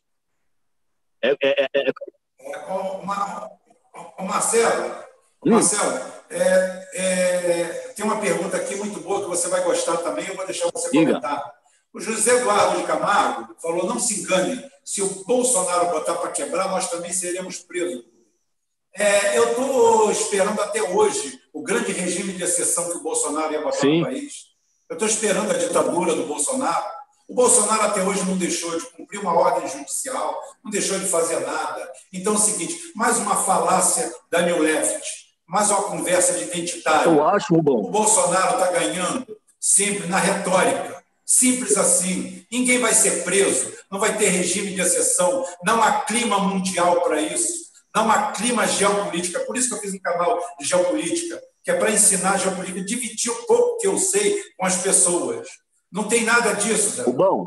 Não tem nada disso, ninguém vai ser preso. Está todo mundo aí atrás dos regimes de exceções, das perseguições que acontecer, dos porões, das torturas. E cadê? Torturado é o povo brasileiro, é o cara que é vizinho de um traficante e que o cara acha que ele é informante da polícia e ele, o cara pega a família dele, bota dentro de um micro-ondas, assa todo mundo vivo e depois aparece o Marcelo Freixo e o pessoal para dizer que aquele assassino cruel é gente boa e sair abraçado uma fotografia com ele. É isso aí que você tem que abrir o olho. É isso que ameaça o nosso povo. Eu tenho tanto medo do Bolsonaro como tenho medo de uma diarreia. Nenhuma, zero. Ô, Nenhuma. O pessoal, ele tá, Fale. o pessoal tá que nem naquele lance lá do Platão, tá dentro da caverna. Tá entendendo? E eles ficam olhando para fora lá, aquelas luzes, aqueles negócios lá e não sai da porra da caverna. Tá entendendo, cara? Por quê? Porque eles se acostumaram ali, eles não querem saber o que tem do outro lado. Ele tá na hora, rapaziada, quem tá na quem é da oposição, começar a perceber que tem vida inteligente do outro lado que tem, que tem pessoa que planeja, que tem pessoa que articula, certo? Então, quem é quem dentro do governo?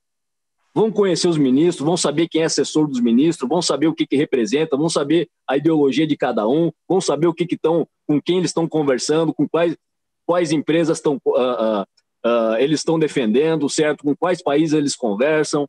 Tudo isso, rapaziada, é o governo do teu país certo? Não é um bando de alienígena que, você, que, que caiu de paraquedas e estão metralhando todo mundo, não, certo?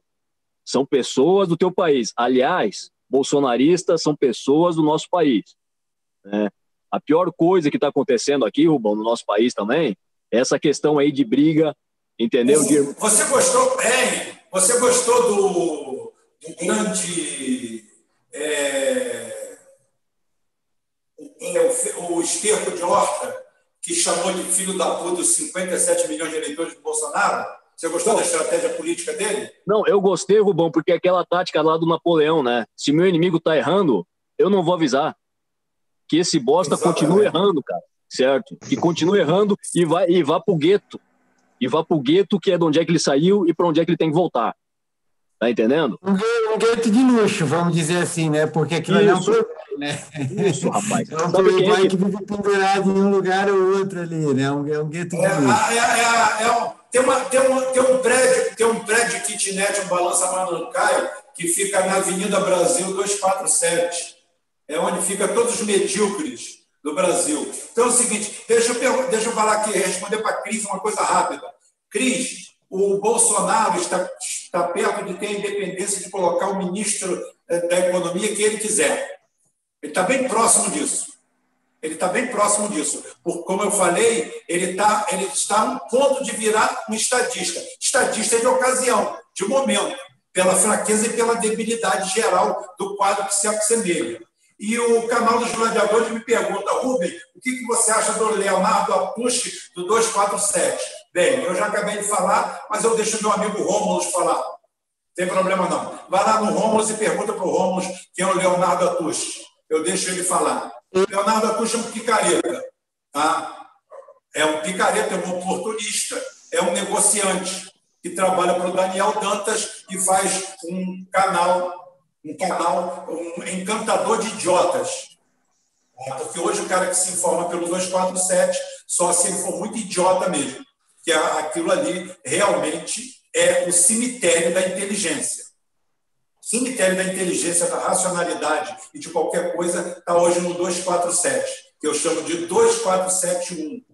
O 71 é um negócio. Então é o que eu falo, é uma kitnet numa avenida chamada Brasil, número 247 ali se encontra a, a, a, o supra-sumo da mediocridade nacional. Tem um tal de Conde lá, tem, deve ser o Conde de Sabugosa, é Visconde de Sabugosa, né? Eu não sei, eu entendo um pouco de Monteiro Lobato, eu, há muito tempo que eu não assisto nada, mas tem Conde, tem isso, tem aquele, o, o Estopa, Estopa, tem o, o aquele, aquele um, um, um lá do, do Paraná, um moleque lá de 18, 19 anos, que todo dia bomba, bomba, bomba, bomba, aí, negócio, todo mundo está no 247. Então, é uma maravilha. Tá? É, é, é, tanto, é tanto esterco fertilizante junto que uma hora explode, hein, Rubem? Exatamente, exatamente, exatamente. Inclusive, eu, eu, vou matar todo mundo de raiva que eu não vou falar do, eu não vou falar do Líbano, não, porque eu tenho que falar amanhã, porque eu tenho que promover o canal, né? O nosso canal Geoforça precisa ser promovido. Então, quem quiser saber do Líbano, quem quiser saber do atentado que não foi atentado, que não foi atentado, o atentado era num paiol de armas. Alguém tem alguma foto de uma arma queimada, repulsida, contorcionada? Ô, gente, não, não vou falar aqui não. Amanhã, amanhã vocês vão lá. O cacete. Bom, uma coisa aqui, vamos falar de, de personagens secundários. Ei, só, só uma coisa, Denis, deixa eu, só para não perder o fio, emendando com a, só aquilo que o Marcelo falou, do, do que ele está esperando desde 2018, que o Bolsonaro não vai decolar, não vai decolar. Na verdade, a gente viu isso acontecer muito antes, na época que a Maria do Rosário resolveu começar a levantar a bola do, do Bolsonaro, né? naquela do como é que é, o que, que é isso, o que, que é isso, toda aquela coisa que ela, ela achava o quê? Ela olhava para o Bolsonaro e falava, ah, não, imagina, quem no Brasil vai apoiar um cara desse? Eu, eu vou mostrar, vou levantar esse cara aqui, porque daí eu vou me levantar aqui com a minha pautinha Maria do Rosário, aqui, esse mimimi todo, né? Então, eles fizeram crescer. O Jean Willis, que ontem, que agora está reclamando do identitarismo é, você está tá entregando pautas cruciais aí, né? É, também, né? Viveu e cresceu levantou e criou o Bolsonaro. Tipo, a, a contribuição de Maria do Rosário, Jean Willis, para o, o Bolsonaro chegar no lugar que ele está hoje é enorme. Né? Isso não começou em 2018, isso começou lá em 2010, 2008, sabe? Quando ele, ele ainda tá, era um Reles deputado do Baixo Clero, e esse pessoal falou: ah, eu vou inflar esse cara aqui porque esse cara aqui é legal de antagonizar, que ninguém vai gostar de um cara como ele. Pois bem, até o, a gente está vendo a proporção que isso está tomando hoje, né? É, eu acho que o plano deu meio errado, assim, da petralhada. É, o... É, pode falar aí. Fala, fala, fala, Rubão. Não, Responde aí. Posso falar? Pode. É, vamos conversar aqui um pouco de certas figuras que ficam atrás dos os vice-presidentes. Olha que interessante, Rubão. Você falou uma vez, eu comecei a prestar atenção e mais a história de alguns vice-presidentes, né? E o vice-presidente, né, um dos personagens do qual você mesmo falou que foi responsável por milagre por grande parte, né, do, do, da, do crescimento econômico do Brasil durante o governo Lula, do primeiro e segundo mandato, foi José Alencar, não foi? Repete para mim aqui que eu estava prestando atenção num negócio aqui, desculpa. É, não, tranquilo. Sim. É, o vice-presidente do Lula, que foi responsável por grande parte do crescimento econômico do, no período Lula, no governo Lula, foi José Alencar, um dos responsáveis. 90%. 90%. Sim, ok. José Alencar morre 1 de janeiro, né? De 2011. Morreu, não, morreu em março de 2011. Isso, março, isso aí, perdão, março de 2011. E logo em seguida assume o Michel Temer como vice. E de lá para cá, a gente vê já que a economia vai degringolando, degringolando. Em 2013, a gente já tem as manifestações a crise econômica do governo Dilma e logo em seguida, né? Então a gente vê bem claro que quem sustentava aquela estrutura, aquela máquina econômica e em funcionamento era com certeza o nosso amigo José Alencar, né? Que ele era do PMDB, ele saiu do PMDB para entrar no governo através do PL, de foi para o PRB dos partidos pífios, ou seja, ele era um personagem, ele não era movido pelo partido, ele era o personagem, ele era um, empre... ele era um empresário, né? E, o, e tinha uma visão liberal. José Alencar, José Alencar é dono da, era dono da Minas, tá? era um dos maiores empresários do Brasil, era um cara liberal, liberal estrutural, como eu falo. Eu respeito o liberal estrutural, eu não respeito o neoliberal, há uma diferença muito grande. E ele era keynesiano. Então, era um negócio. Agora, é o seguinte: ele é responsável, sim, pelas melhores vitórias do governo do Lula. E a Dilma é responsável pela destruição de tudo. E o próprio PT. Agora é o seguinte: eu, eu, vou, eu vou fazer uma brincadeira aqui. Vamos fazer uma brincadeira aqui. O Reimarker, 2044, falou assim: Queiroz para ministro da Economia.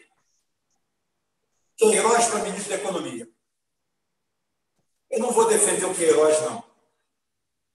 Queiroz está envolvido em falcatrua. Mas eu vou te dar uma aula para você tomar cuidado com o que você fala. E vou dar uma aula. Vai ter agora. É... Caio Castro, corta esse pedacinho aqui, que eu vou cortar agora, que esse, eu vou falar direto para você que é petista. Você que é petista, que vive com a palavra Queiroz na boca, eu vou te dar um nome agora para você. Vou te dar um nome legal. O Remarker acha que o Queiroz é para ser o ministro da Economia. Porque o Queiroz está envolvido em falcatrua, está envolvido em sacanagem, está envolvido em dobradinha. Mas eu vou te dar um nome bonito. Bonito, bonito. Não inventei ele, não saiu de nada. É, que tal Elisângela Barbieri? Você conhece Elisângela Barbieri? Alguém conhece Elisângela Barbieri? Não vale ver no, no YouTube. Não vale ver no, no Google. Elisângela Barbieri, vocês sabem quem é? Vocês falam tanto no Queiroz. Vocês sabem quem é Elisângela Barbieri? Então, eu deixo dizer aqui para vocês. Ela é assessora especial de técnica parlamentar, lotada no gabinete do presidente e exercício da Assembleia Legislativa do Rio de Janeiro, André Siciliano. Um doce para vocês para saber qual partido que é o André Siciliano. Vocês sabem? Quer falar qualquer um aí? Quem sabe de qual partido é o, é o André Siciliano? É o 13. É o 13, é do PT. Gente, que legal! Segundo o COAF, quatro funcionários de Siciliano, o nome já tem a ver, né, da Sicília, deve ser coisa de, de bandido, movimentaram em contas bancárias 49 milhões de reais. Então, bicho, eu vou te dizer uma coisa. Se é para a gente botar o Queiroz como, é, como o, o ministro da Economia, como novo oficial da economia, tu imagina essa Elisângela Barbieri, hein? O que eu quero dizer com isso é o quê? Você primeiro passa a mão no seu rabo para ver a quantidade de merda que tem em volta do seu cu antes de falar dos outros. Vê a quantidade de merda onde você está envolvido. Vê a quantidade de podridão, de chorume que está escorrendo do seu barco antes de você olhar os outros. Você já arrumou a sua casa? Você já arrumou o seu quarto? Você já varreu a frente da sua casa? Você já fez alguma coisa pela sua rua e você está se preocupando com os outros? É. Vamos ser éticos primeiro? Vamos fazer a limpeza de casa para depois sair, botar a mão no peito e falar assim: agora eu posso cobrar do Queiroz, porque eu não tenho Elisângela Barbieri, o André Siciliano não movimentou 49 bilhões, 49 milhões no nome de quatro fantasmas. Cadê? Vamos botar a merda para rolar aí. Tá? Isso tudo, olha só. As ações estão sendo investigadas por BN. já fez transações em uma conta no Banco Itaú em Paracambi de 26 milhões entre 2011 e 2017. Como uma assessora com salário líquido de 5.124,62 movimentou tanto dinheiro? Ouviu? Ouviu? Antes de você ver o peito dos outros, vê a quantidade de merda que tem na tua bunda. Esse recadinho fica para os petistas. Eu não estou inocentando Queiroz, não. Eu posso falar do Queiroz. Eu posso falar da Elisângela Barbieri. Eu posso falar do André Siciliano. Qualquer um aqui pode falar. Vocês não. Vocês têm um cu todo cagado em volta. Como vocês ousam falar do Queiroz? Quem são vocês? Qual o gabarito e o padrão moral? Vocês já fizeram meia-culpa? Já limparam a própria bunda? Já compraram um rolo de papel higiênico?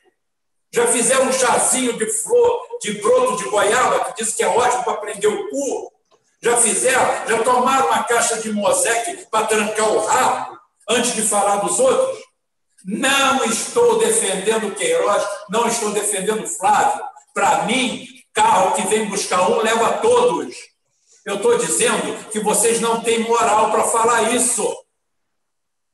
Olha primeiro para o seu rabo, macaco. Antes de olhar para os outros, arruma a tua casa, arruma teu quarto, arruma a tua cama, arruma teu grupo, para depois ter o dedo limpo, como nós temos aqui nesse grupo, para falar. Aqui ninguém está com o rabo preso em porra de lugar nenhum, não. Tranquilamente, podemos falar de A, B, C ou D. E podemos elogiar também. Elogio uma, algumas ações do governo Lula, elogio, sério. Do governo Dilma não tem nada para elogiar, só tragédia, só desgraça. A destruição de tudo, o pouco que foi feito foi destruído. O Bolsonaro, já cansei de meter o pau, tem vídeo aí destroçando o Bolsonaro. Agora estou vendo ele numa fase de transição, pelo menos quieto, calado, circunspecto e mostrando que alguma coisa vai mudar. Vai mudar? Vai depender dele. Se ele mudar amanhã, ó, eu vou bater palma aqui. Eu estou pouco me deixando para as ações dele. Eu estou pouco me deixando para o sítio. O Lula não tinha que ter um apartamento triplex ali, não. Tinha que ter na Vieira Solto. Eu queria que ele tivesse 10. E que o povo brasileiro tivesse realmente conquistado uma mudança. Foda-se, ele vai ficar rico. Política vai ficar rico mesmo. Para de hipocrisia, de ficar caçando corrupto em tudo quanto é lugar. Foda-se. Cara que é presidente da Coca-Cola não recebe bônus. Por que, que um presidente não pode receber? Estou pouco me lixando. Se o Fernando Henrique tivesse um apartamento na Avenida Foto de 80 milhões de reais, tá? e outro no Trump Tower, que não fosse fruto de roubo, de roubo do erário público, de dinheiro nosso, eu estaria batendo palma. Só que foi roubado. Foi roubado no dinheiro da Petrobras dos 37% de ações ordinárias nominativas que existiam no Tesouro Nacional, e ele foi lá com o seu Armínio Fraga em, na Bolsa de Valores, vender por 5 bilhões e meio. Voltou um com um banco e outro com um apartamento de 80 milhões de reais. E mais um dinheiro fornado. E o Brasil na merda. É isso aí. Eu posso falar, sabe por quê? Porque eu sou um fudido, não tem problema. Estou nem aí. Vivo muito bem. Como bem, meu estômago está ótimo, tá, a barriguinha está cheia, carrinho velho para andar, está ótimo. Então eu posso limpar a bunda. Agora você veja a quantidade de merda que tem na beirola do seu cu. Sabe o que é badalhoca? Badalhoca é aquela merda seca que fica em volta do rabo. Tá? Quando o cara limpa mal o cu, aquilo tudo que fica em volta é badalhoca, o nome daquilo. Então, você amolece aquilo com água morna, limpa o teu rabo e depois vem falar do Queiroz. Porque eu posso falar do Queiroz, o Arthur pode falar do Queiroz, o cara aí pode falar do Queiroz. Agora, você que é petista, com aqui, com a Elisângela Barbieri, assessora especial, técnica parlamentar, lotaram no gabinete exercício do André Siciliano, tá? e mais três que movimentaram 49 milhões de reais, não tem moral para falar de porra nenhuma. Limpa o seu rabo primeiro. Viu, cara? Viu, Caio? Corta esse pedaço e manda para os petistas com açúcar e com afeto. Fala que foi o Rubão que mandou. Alô, Alô, gente. Alô, Rubão. Boa noite a todo mundo, boa noite a todo mundo que está assistindo, boa noite aos camaradas aqui no, que estão aqui presentes aqui na, na live. Já que você falou do, do, do Fernando Henrique, né? O nosso Partido da Social Democracia Brasileira, né, o PSDB, ele publicou uma notinha hoje no Facebook dele, né, é, fazendo, fazendo piada com o Bolsonaro, que o Bolsonaro não privatiza, né? É, então, colocou lá um placar ali de 63 a 0 para o PSDB, colocando uma foto do, do, Fernando Henrique, velhinho já, né? E como se isso fosse uma vantagem para eles, né? Quer dizer, eles se, se vangloriando de terem privatizado 63 estatais e e o Bolsonaro não ter privatizado nenhuma, né? Eles não contam subsidiárias como a BR Distribuidora e como, como estatais, né? apesar de ser, sim, um, uma venda do patrimônio público mesmo. Né? Como a gente já está aqui é, levantando esse assunto já tem muito tempo. Né? Então, gostaria que o, que o, que o PSDB, né, que está fazendo essa, essa piada com, com, o atual presidente, explicasse como é que foi a venda da, da Eletrobras, né, e começar toda essa esse desmonte do setor elétrico que começou com eles em 97, 98, né? Para quem não viveu a, a, década de 90, o governo Fernando Henrique, foram eles que, que chegaram e desmontaram a Eletrobras, que foi começaram a desmontar a Eletrobras, que foi construída pelo, pelo governo João Goulart, pelos governos militares. Você tinha o sistema elétrico no Brasil é, que não dava, não tinha apagão, não tinha problema nenhum, né? funcionava mil maravilhas e os apagões começaram depois da privatização, desse, desse desmonte que foi ocorrendo desde então. Então, gostaria que eles, que eles comentassem isso também, né? botassem isso assim. Ah, é, a gente também se responsabiliza por esse, por esse desmonte da Eletrobras aí. E no, uma outra notícia que eu pesco aqui da semana é um, aqui, é, publicada aqui no, no jornal Brasil de Fato, né? É um, órgão aí da New Left, né? É, e a, eles colocam uma matéria. Pela primeira vez na história, o movimento negro pede o impeachment do presidente. Né? Eles estão pedindo, o movimento negro está pedindo o impeachment do presidente com base no genocídio da população negra causado aí pelo que o cara aí falou antes, pela inação, né? Quer dizer, uma, uma um, estou inventando uma, uma, uma responsabilidade é, culposa para o presidente pelo fato de ele não ter agido como eles acham que deveria ter agido é, para conter a epidemia. Né? Quer dizer, mas uma dessa da, da, da, da mas peraí, a, a, a, a, epidemia só mata negro? É, pois é. é. É. Rapaz, eu, acho que, eu acho, que, acho que nós estamos realmente sobre uma epidemia mesmo. Uma epidemia. Uma, uma epidemia deve ter algum germe que entrou na cabeça de algumas pessoas e eu acho que foi o Bolsonaro que botou isso. Eu vou te dizer uma coisa: com uma, com uma oposição dessa, veja, você não precisa de nada para governar. Bolsonaro tem direito a fazer merda todo dia, o dia inteiro. Que bicho, com uma oposição dessa, com esse tipo de gente, com esse tipo de identitário. Para quem não sabe, eu botei um Drops hoje no canal. O Drops é agora aqueles vídeos curtinhos só que eu sou foda, eu falo demais, acaba todo. O Drops acaba virando o tubo de Drops inteiro, né? Para em cinco minutos. Eu prometi que ia falar em dois, três, mas não adianta. Eu virei linguarudo, é foda, perdi a timidez e fodeu. Mas o Jean Willis está reclamando do identitarismo. Jean Willis, criador, patrono, pai do identitarismo nacional, simplesmente está reclamando do identitarismo, que não aguenta mais. Você sabe por quê? que o que eu falei lá, ele foi para a Europa e ele descobriu lá que ele não era negro nem era branco. Então o negro quer que ele vá se fuder e o branco quer que ele vá tomar no rabo. E ele foi para os Estados Unidos, para a grande Harvard, tá? a meca do subdesenvolvimento terceiro mundista, tá? a antena, a antena é, terceiro mundista do planeta, a escola econômica, como se alguém precisasse de escola econômica de algum lugar. Quem conhece a economia sua é você. É você, sua casa, sua família. Você não precisa de ninguém para te dar aula, não.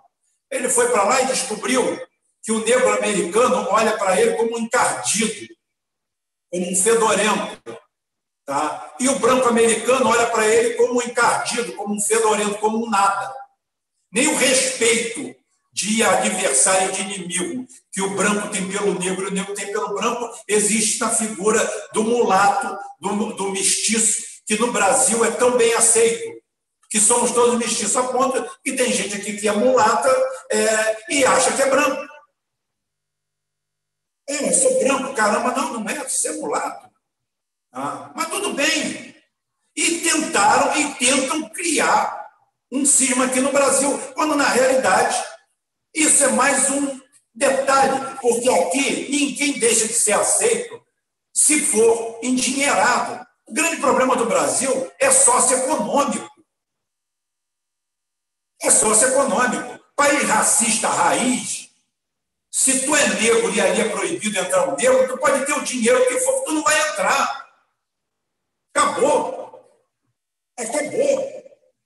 Fudeu. Não tem essa história. Aqui não.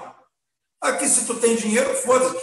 Manda um branquinho, lourinho, bonitinho, desarrumado, entrar no Copacabana Palace, mal arrumado, lá para dentro, para ver se ele vai ser assim, oh sim, oh, um europeu, que lindo, ele e a família. Manda, manda meia dúzia de maltrapilho branco adentrar um hotel de luxo no Rio de Janeiro para ver como vai ser tratado. Porra, não fode. Manda negros bem apessoados, bem, bem, bem vestidos, entrar e vai ver como é que vão ser bem tratados. Aqui você é tratado pela sua condição socioeconômica. É isso que faz a diferença no Brasil. Ora essa. Por que, que o jogador pobre, quando ganhava algum dinheiro, hoje nem tanto, porque hoje, pelo menos em automóvel, os acessos multiplicaram. Tá? A primeira coisa que o cara queria era comprar um carrão. Até hoje não existe isso, tudo bem, mas agora são outros carrões. Mas não é um carrão. Por quê? Era um jeito de se firmar socialmente. Era o jeito de ser aceito. Ele não se pintava de branco. O mulato, o negro, que ganhava dinheiro e ficava rico de uma hora para outra, ou melhorava de vida. Eu estou falando do futebol, porque o futebol é uma coisa assim que é meteórica, né? é uma coisa que mexe com a cabeça das pessoas. Realmente, o cara, às vezes, numa semana não tem o que comer, e no mês seguinte botou 10 milhões na conta. O cara comprava um carrão. Ele não ia lá se pintar de branco, não. Ele ia lá botar uma coisa para ser aceito. Bem arrumado, bacana, caramba. Isso quer dizer que não existe racismo? Existe. De parte a parte. É estrutural. Racismo de raça, étnico, é estrutural do ser humano. O que você é como assim, eu gosto, eu gosto do racismo tratado do meu jeito da minha época. O negão safado, aí o negão safado vai lá pelo meio da cara do cara, manda ele uma porrada, arranca meia dúzia de dentes, está resolvido o problema. É o melhor jeito de resolver o racismo. Ah, não, eu vou te processar, eu vou fazer isso. Faz nada. Vai lá e dá um pau nele, arrebenta ele na porrada. Olha o seu babaca, seu branquelo de merda. Toma-lhe uma sessão de porrada aí para aprender a respeitar, não o negão, a respeitar o homem que está aqui. Me respeita como homem. Isso que é papo, papo reto. Na minha época era decidido assim. Agora todo mundo só quer saber de tribunal. Até pobre está querendo saber de tribunal. Puta que pariu. É, é, o, o, negócio é esse. O, o, não é questão do. Nem, nem questão do racismo, é questão do que o, vai essa, essa, essa esquerda é um documento assinado aí por Chico Buarque, Antônio Pitanga, um monte de gente do PT, Antônio Tebet, Fábio Pochá, esse pessoal do Porta dos Fundos, todo mundo assinando esse documento. Quer dizer, com a pauta importada dos Estados Unidos, do Black Lives Matter. Né? White Lives. Sim, então, sim. Não, é, aí, importada aí, e junto com essa judicialização da política achar que, que, vão, é, que eles vão derrubar Bolsonaro com um pedido de impeachment, acho que eles vão impedir o ministro de tomar posse por causa disso daí, de botar, do, do, do Bolsonaro indicar um superintendente da Polícia Federal com base em, também uma, no tapetão do STJ, do STF. Quer dizer, eles estão contribuindo para a ingovernabilidade do país. Pô. Porque quando eles estiverem lá, se eles votarem, que eu acho muito difícil, mas se uma vez eles votarem, vai acontecer a mesma coisa com eles.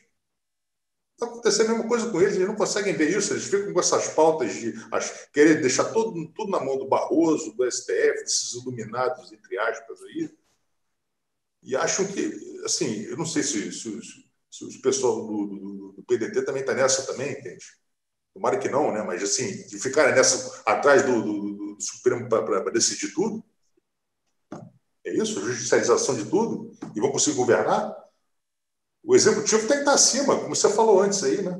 Um país que, em que se tocam as coisas, o executivo está na, tá na frente, pô. Isso vira essa bagunça. Né? Ô, Arthur, Ô, Arthur, Arthur, só uma coisa rapidinho, só uma coisa aqui rapidinho, Chico. Rapidinho. É, com relação ao que você falou aí, é, dessas pautas em Estados Unidos, cara, uma vez eu ouvi uma coisa no Supergrupo. O Supergrupo só tem pérola, né? Tem muitas pérolas. Muita gente não está nem aqui, que não costuma frequentar, a gente poderia até chamar. Né? É, quando eu lembrar o, amigo, eu falo, porque, até porque o meu Telegram fica no celular e o celular está tá na câmera aqui. Bem, é, ele falou uma coisa interessantíssima, que essa cultura que os americanos têm, né, que é uma, é uma coisa tradicional do, do americano, né, a cultura puritana, de pegar certas palavras, como no índice, de palavras proibidas. Gente, eu vou, fa- vou sair em dois minutos só, tá? Vou ao banheiro. Eu sou eu, eu, eu entrego. Esse É, índice pode. de palavras proibidas Você pode ter Esse índice de 57 anos agora. que é criado. Tem. Esse índice de palavras proibidas, você vê lá no secano, o cara pode cortar a cabeça um do outro, pode matar, pode esfolar, mas não pode falar porque funk é uma palavra proibida. É uma coisa da cultura americana, essa coisa de índice, de palavras proibidas. Né? A esquerda americana criou uma cultura de esquerda baseada na cultura puritana, de palavras proibidas. É proibido falar negro, é pro- proibido falar viado, em inglês, né? que é nigger, fag e essas coisas. Aqui no, aqui no Brasil, não, nós somos, nós somos um povo de cultura católica. Pensa aqui, estrutural católica. A gente pensa aqui no, com base no bom senso. O que cara quis dizer com essa palavra? É isso que a gente pensa. O que estava por trás da. da qual a ideia por trás da palavra? Né? Tanto que a palavra aqui no Brasil, e negro, que lá, desde a puta que pariu, desde, desde a colonização, negro é, é uma palavra pejorativa, aqui já virou é, é, adjetivo positivo, qualidade, negão, o nego já pensa em tromba de 30 centímetros. Então, assim, já virou. E quando você fala de viado, viado já virou vírgula. Viado, você chama o teu amigo, ô viado, vem cá, ô viado, vai ali. Porra, viado, tu não ficou sabendo. Então, quando a gente vê que essa imposição causa um problema de conflito, um conflito cultural. Entendeu? Um problema, é uma coisa que estão tentando impor a gente aqui, que é um problema até que eu vejo. Um dos motivos pelo qual eu entro em conflito com relação a algumas coisas que eu vejo, não só na esquerda, como também na direita, que é uma importação de cultura americana a longo prazo, a longo eu estou pensando tipo seis, sete passos à frente, que é uma tentativa que eles estão fazendo aqui, eu posso estar errado ou não, tá? De, de, de terraformação do Brasil, fazer uma terraformação, sabe? Pegar a nossa cultura e transformar na cultura americana, no nosso sistema judiciário, transformando no judiciário deles, nosso sistema econômico, nosso sistema social, transformar no sistema cultural deles, para se algum dia der uma merda lá, eles virem para cá, tá montado. O, no- os Estados Unidos 2.0. Entendeu? Então, é isso, sabe? Eu fico até puto com algumas coisas assim, tal, mas. Mas bem, né? É isso. Estou passando a Mas, bola é- aí. mas é, o Denis, não é para é para os Estados Unidos 2.0, é para os 1% lá, né? 99% que, se, que, que fica lá por o que sobrar ali, né? Mas, ô, ô, Arthur, Sim, sim, não, eu estou falando de transferência de elite. É transferência de elite. Transferir elite de lá para cá. Transferir elite sionista de lá para cá. Eu já estou pensando nisso já no futuro próximo. entendeu? Se der alguma merda no país, é elite de lá para cá. Para continuar explorando a gente aqui, como eles exploravam os americanos, no, no molde da miséria que está ali agora. Entendeu? É isso. Não estou falando é, o americano, progressismo dos anos 60, 70. Ô, Denis, Denis, tudo aquilo que extrapola o senso comum, tudo aquilo que extrapola o senso de normalidade, né? Não é por acaso, bicho. Isso é, isso é implantado, né? Isso é o tipo de coisa. Tá, meu áudio tá, tá legal. Tá legal? Tudo isso, tudo isso é implantado. Você vê, você vê que há pouco tempo houve uma grande discussão aí sobre a palavra denegrir, que não poderia ser usada a palavra denegrir porque seria uma forma de racismo e tal. Ao mesmo tempo que você tem é, esses verbetes, né? É, por exemplo, grana preta, né? Tu não queria uma grana preta, arrumar uma grana preta? quer dizer, já tem um sentido totalmente positivo, né? Você falar grana preta, ganhou, ganhei uma grana preta. Aí, quer dizer, isso é verbete. Então, é, quando você começa a se utilizar desse tipo de coisa, porra, bicho, pelo amor de Deus, isso está totalmente fora. O Jorge Amado tem um livro que é que é Tenda dos Milagres. Foi feita até uma minissérie já sobre, sobre o é, baseada, baseada nesse livro. E a mensagem principal, esse, esse livro se passa, a história se passa na Bahia em mais ou menos 1920, por aí, nessa, nesse período. Ali você tinha a porrada era feia, bicho.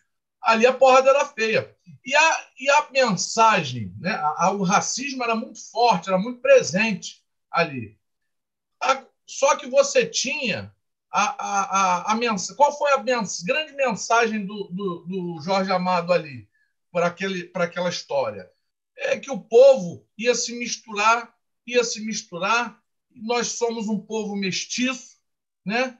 E e passaram-se 100 anos e as pessoas não entenderam que nós somos um povo mestiço. Né? É, é, é uma questão ideológica. Só, só, só, não, não é cortar teu raciocínio. Continua, continua o que você está falando, só botar um adendo. O nome do tripulante que avistou o Brasil, que avistou o Brasil pela primeira vez, o primeiro nome dele era Muhammad. O nome do primeiro tripulante do Brasil, o primeiro tripulante da nau portuguesa, era Muhammad. Entendeu? Portugal já era um país mestiço. Portugal já era um país é, multicultural. Já era um país multiétnico. Quando chegou aqui, é, uma das primeiras requisições, é, um dos primeiros é, imposições da coroa portuguesa no Brasil era que os, os portugueses que viessem para cá engravidassem pelo menos 30 indígenas para criar uma população uma população nativa mestiça, não nesse intuito mestiço, não no intuito, eles não tinham intenção de lacrar, mas criar uma população para ocupar, para colonizar o local e, e criar uma proteção e fazer uma proteção natural à população lá, proteger em nome do, da coroa portuguesa. Então, já, tipo, a mensagem é da nossa própria cultura. É a formação do Brasil e a mestiçagem. Ah, sim, é, exatamente. E essa mensagem foi passada. Aliás, na Europa, né, é, por conta disso, isso é muito por conta da, da, da, da invasão, chamada invasão dos mouros, né? que já começou a misturar com cigano, com tudo, tudo isso.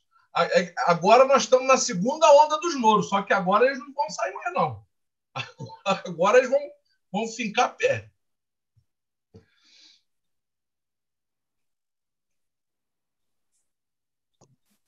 Isso aí, pessoal. É, vou, vou, vou, vamos, vamos pegar mais uma aí da última da esquerda aí, nosso amigo Cícero, nosso colaborador aí, colaborador de verdade, nesse papo de neoliberal aí, de colaborador funcionário, não. Colaborador porque está aqui com a gente aí.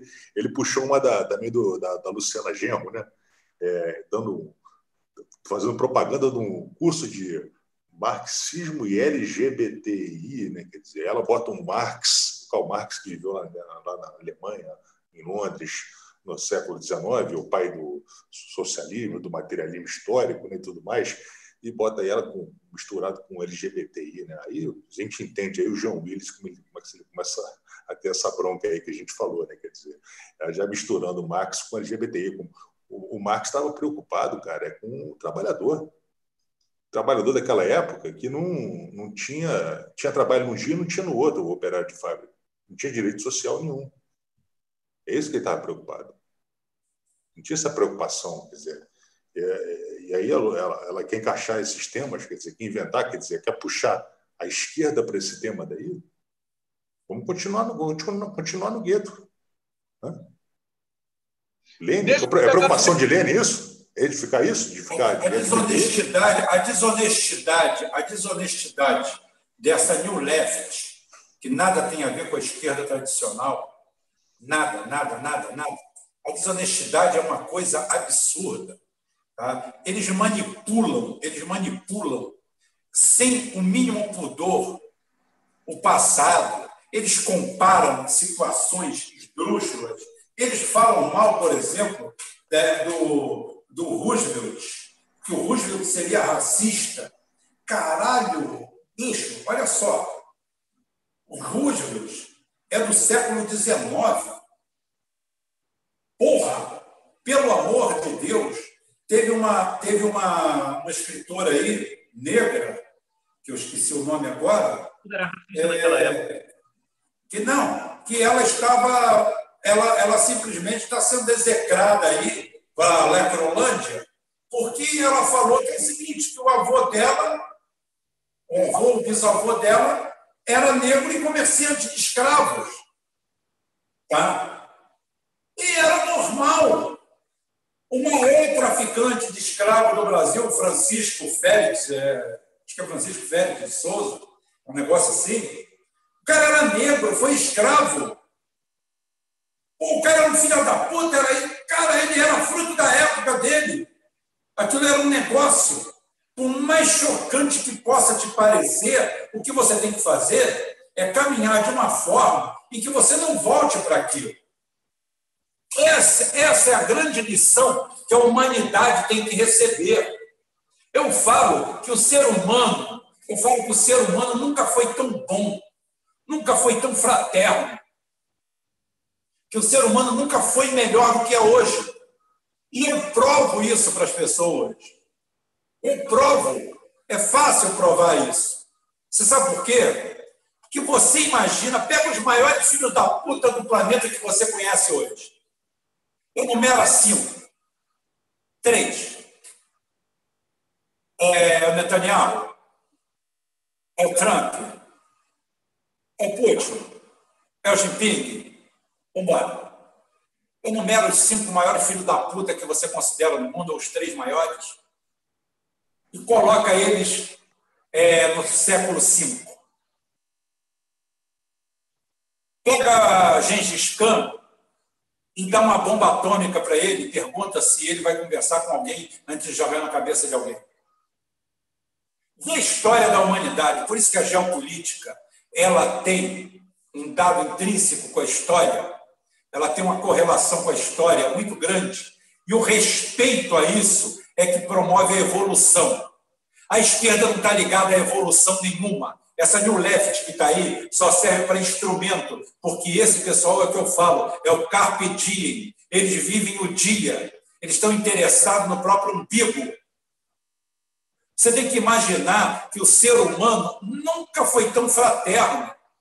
Cara, se fosse em 1200, a Rússia e, a, e os Estados Unidos já teriam entrado em conflito, já teriam acabado com o mundo que ninguém ia respeitar convenção social nenhuma.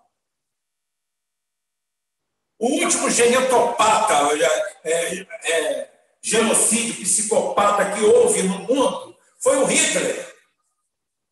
O Hitler era o padrão médio da Idade Média, da Idade Antiga. Ele só teve mais poder.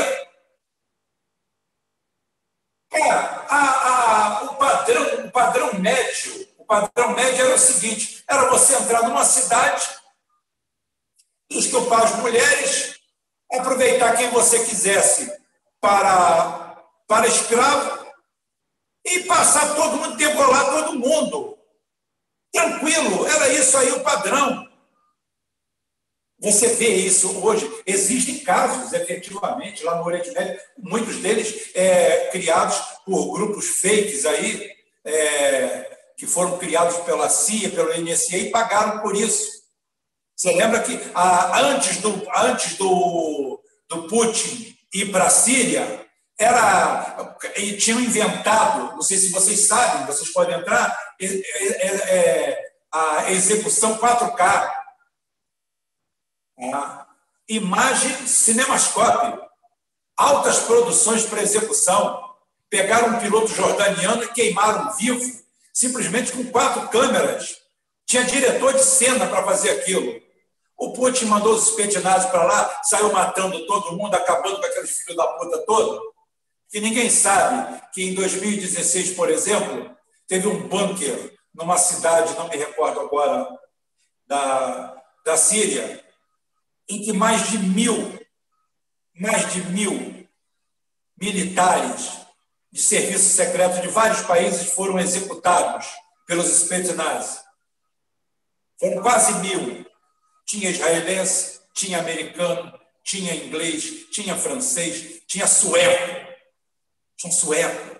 Tinha de todas as nacionalidades. Fizeram uma limpa. E todo mundo teve que ficar quieto, porque ninguém estava lá oficialmente. Fizeram uma limpa. Fizeram uma limpa. Acharam um bunker lá, que era onde estava sendo manipulado todo esse material. De lá para cá acabou. Acabou essas execuções. Então existem esses bolsões. Agora, em suma, o ser humano nunca esteve tão bom, respeitando mais ou menos as convenções.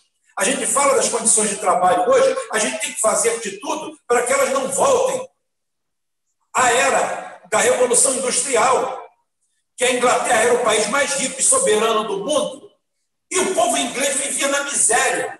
Era uma casta que vivia com luxo, com bem bom, era aquela nobreza, aquela nobreza, aquele grupo militar, aquele grupo executivo que tinha ali o establishment da época, que vivia naquele Fausto. A Inglaterra era dona do mundo e o cidadão inglês tinha que levar o filho de seis anos e a filha de cinco para ir quebrar pedra com ele e trabalhar 18 horas por dia, sem direito a férias, sem nada, uma existência miserável onde a idade média das pessoas era 38 anos de idade. Isso é, é alimentação natural. Isso quem gosta de morrer. Isso sem previdência ah, social. Né? Sem previdência não, nenhuma. Sem nada, sem nada. Trabalhou, recebeu. Não recebeu, acabou. É. Não tem porra nenhuma, não tem médico, não tem nada, não tem nada. É, essa é a realidade. A história a história está para nos ensinar a gente não voltar a isso. E não você ficar. Ai, o seu avô tinha escravo. Meu avô nunca teve escravo, teve caralho. E se tivesse, foda-se. Morreu ele, morreram os escravos, morreu tudo. Fica o um ensinamento. Como é isso, esses filhos da puta querem botar? E depois o cara diz que estudou, estudou na Unisquina, foi fumar maconha e dar o cu.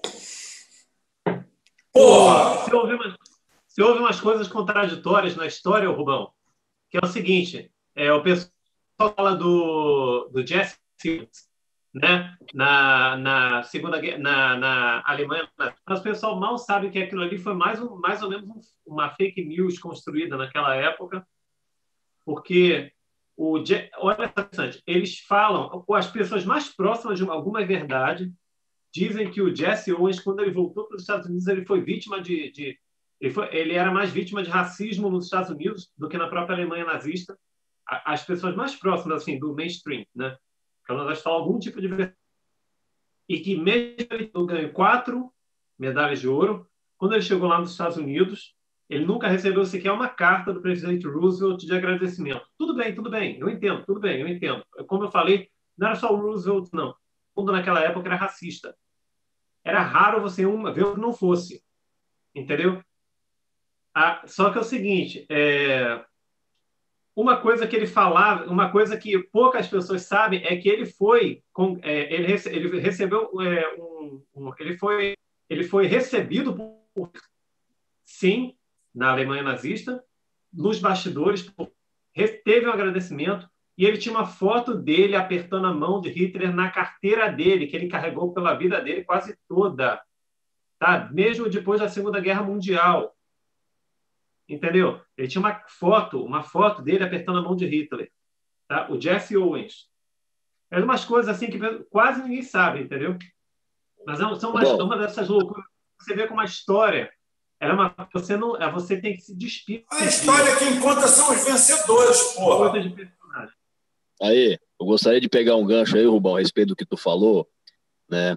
Esse lance aí dos lá daqueles dos grupos lá, o pessoal gosta muito de falar, né, uh, dos muçulmanos. Eu vejo em muito em muito site, né, de, de, de, debate, o pessoal falar dos muçulmanos, porra, que lá eles tacam fogo nos caras, lá a, a, a Al-Qaeda lá, ou, a, ou o, o Estado Islâmico, certo? E corta a mão, entendeu? E dá chibatada na mulher, etc, etc. Ô, Rubão, tu sabe onde é que gosta muito de tacar fogo em gente viva?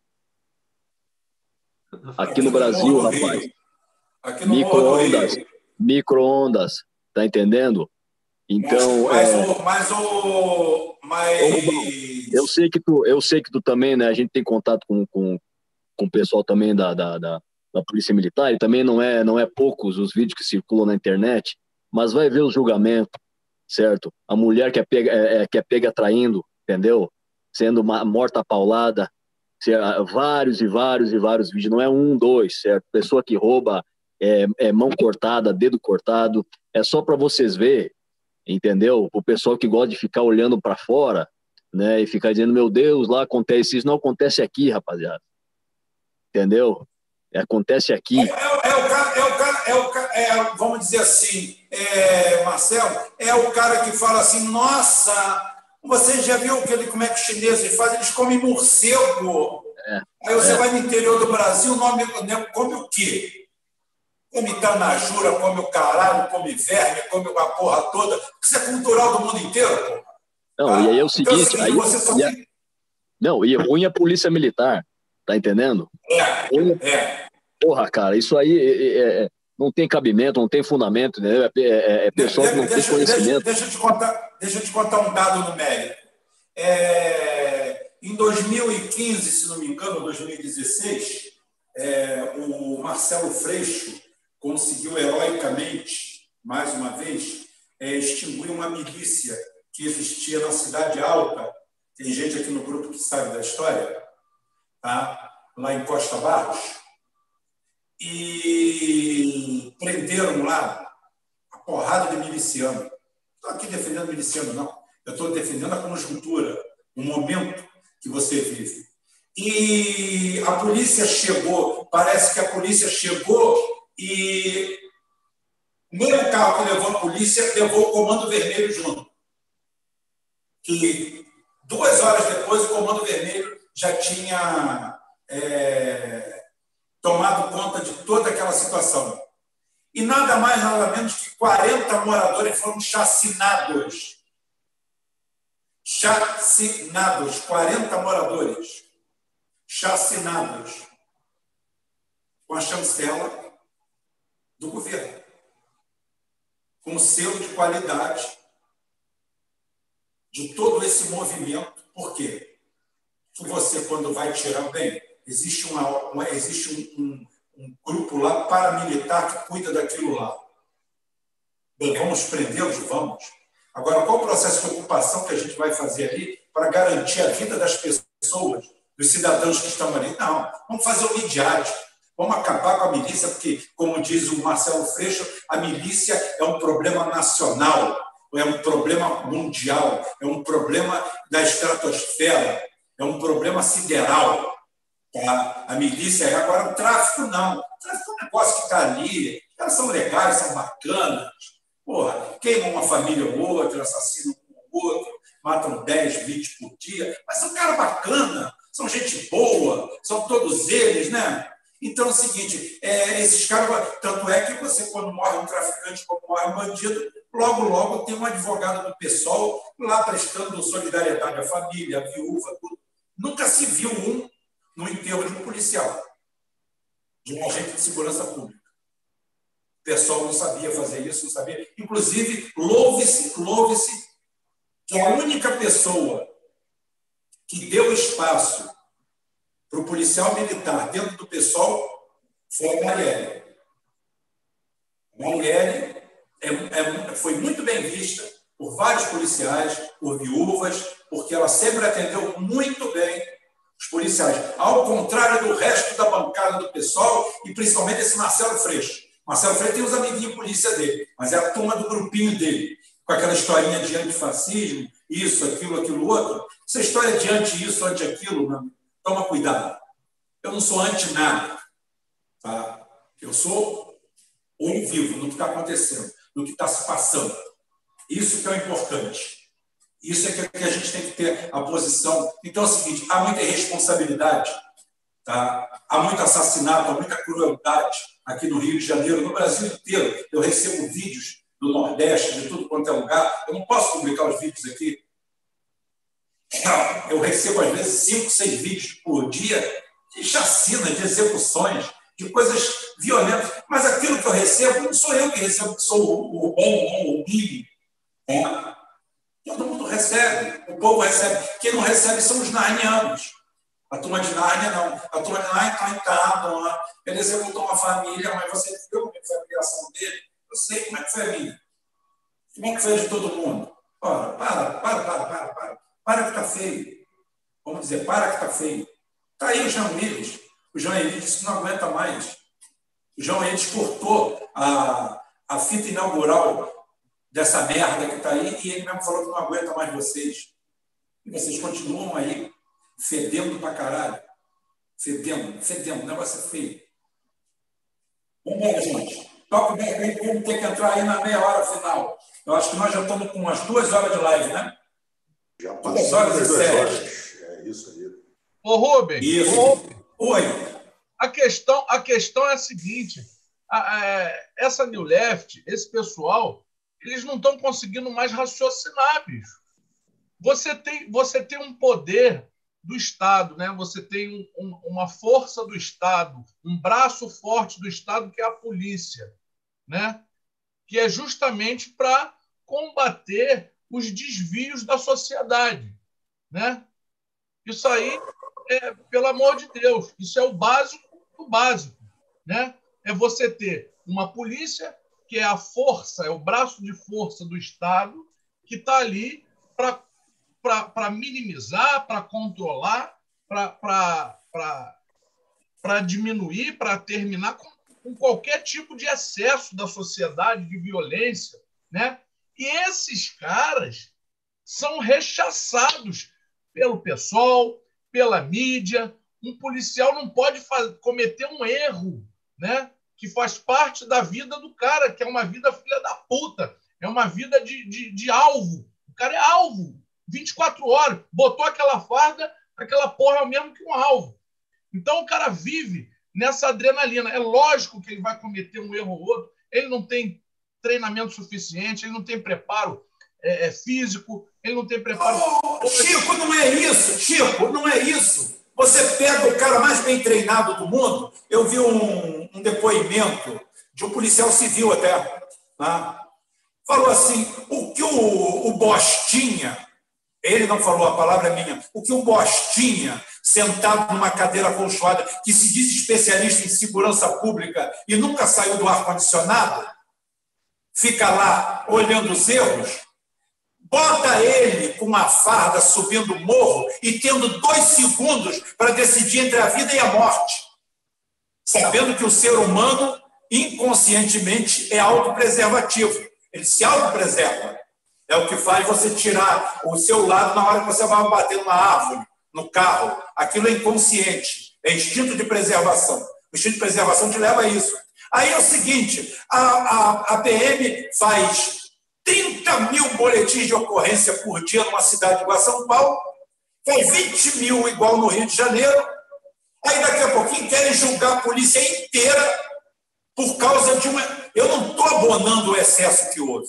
Que se investigue para existe a polícia para isso, mas não, eles querem pegar, condenar a polícia, porque aí pegam a camisa da pobre vítima, da pobre vítima de uma criança inocente que morreu, de um trabalhador inocente que morreu, e usam aquilo em benefício próprio. São os filhos da puta, oportunistas, aproveitadores, parasitas, chupim, vampiros Vampiro, como tem vampiro até hoje se aproveitando da Marielle. A pobre da Marielle morreu, foi pro saco, tomou um monte de tiro.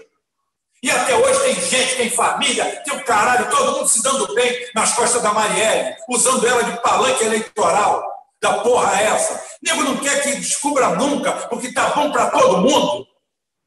Tá bom para quem matou, tá bem para quem se aproveitou, tá bom para o pessoal, tá bom para Marcelo Freixo, tá bom para todo mundo se vitimizar. Tá bom. E a pobre mulher foi pro saco. Ou você acha que eu vou dizer aqui, bater palma, que a Marielle morreu? Porra nenhuma. Porra nenhuma. A mulher era do bem. Podia não concordar em alguma coisa com ela. Se você me falasse, assim, ah, o Marcelo Freixo é do bem, para mim não é. Para mim não é. A Marielle era. A Marielle era uma pessoa iludida que veio daquele lugar, mas ela era uma pessoa de bom coração, de boa índole. Eu estou falando de amigo meu que já teve contato com ela. Ela é uma pessoa de boa índole. Maria, e não é porque morreu que eu estou falando, não. Eu não estou falando porque morreu. Porque ela sempre deixou o gabinete dela aberto. Vai lá alguém procurar o gabinete do gabinete de Marcelo Freixo, policial, alguém procurar. Nem, nem acredito. É, agora, tudo quanto, é, tudo quanto é gerente, caralho, tem, o professor Fraga está na boca de todo mundo. Não, e essa, e, essa, e, essa, e essa paulada que eles ficam dando na polícia, eu não vejo a mesma intensidade de indignação com essas atrocidades aí que a gente está cansado de saber que é feito pelo poder paralelo, porra. Entendeu? Nenhuma, nenhuma. Qual foi o dia que o Marcelo Freixo veio denunciar um genocídio, um assassinato, alguma coisa? Como foi? Qual foi o dia que eles se solidarizaram com a polícia? Qual foi o dia? O negócio deles é dizer que a polícia é opressora. É claro que a polícia é opressora. Aqui na Suíça, na Suécia, na Noruega, na China, no Japão, ninguém chama a polícia para tomar uísque em casa.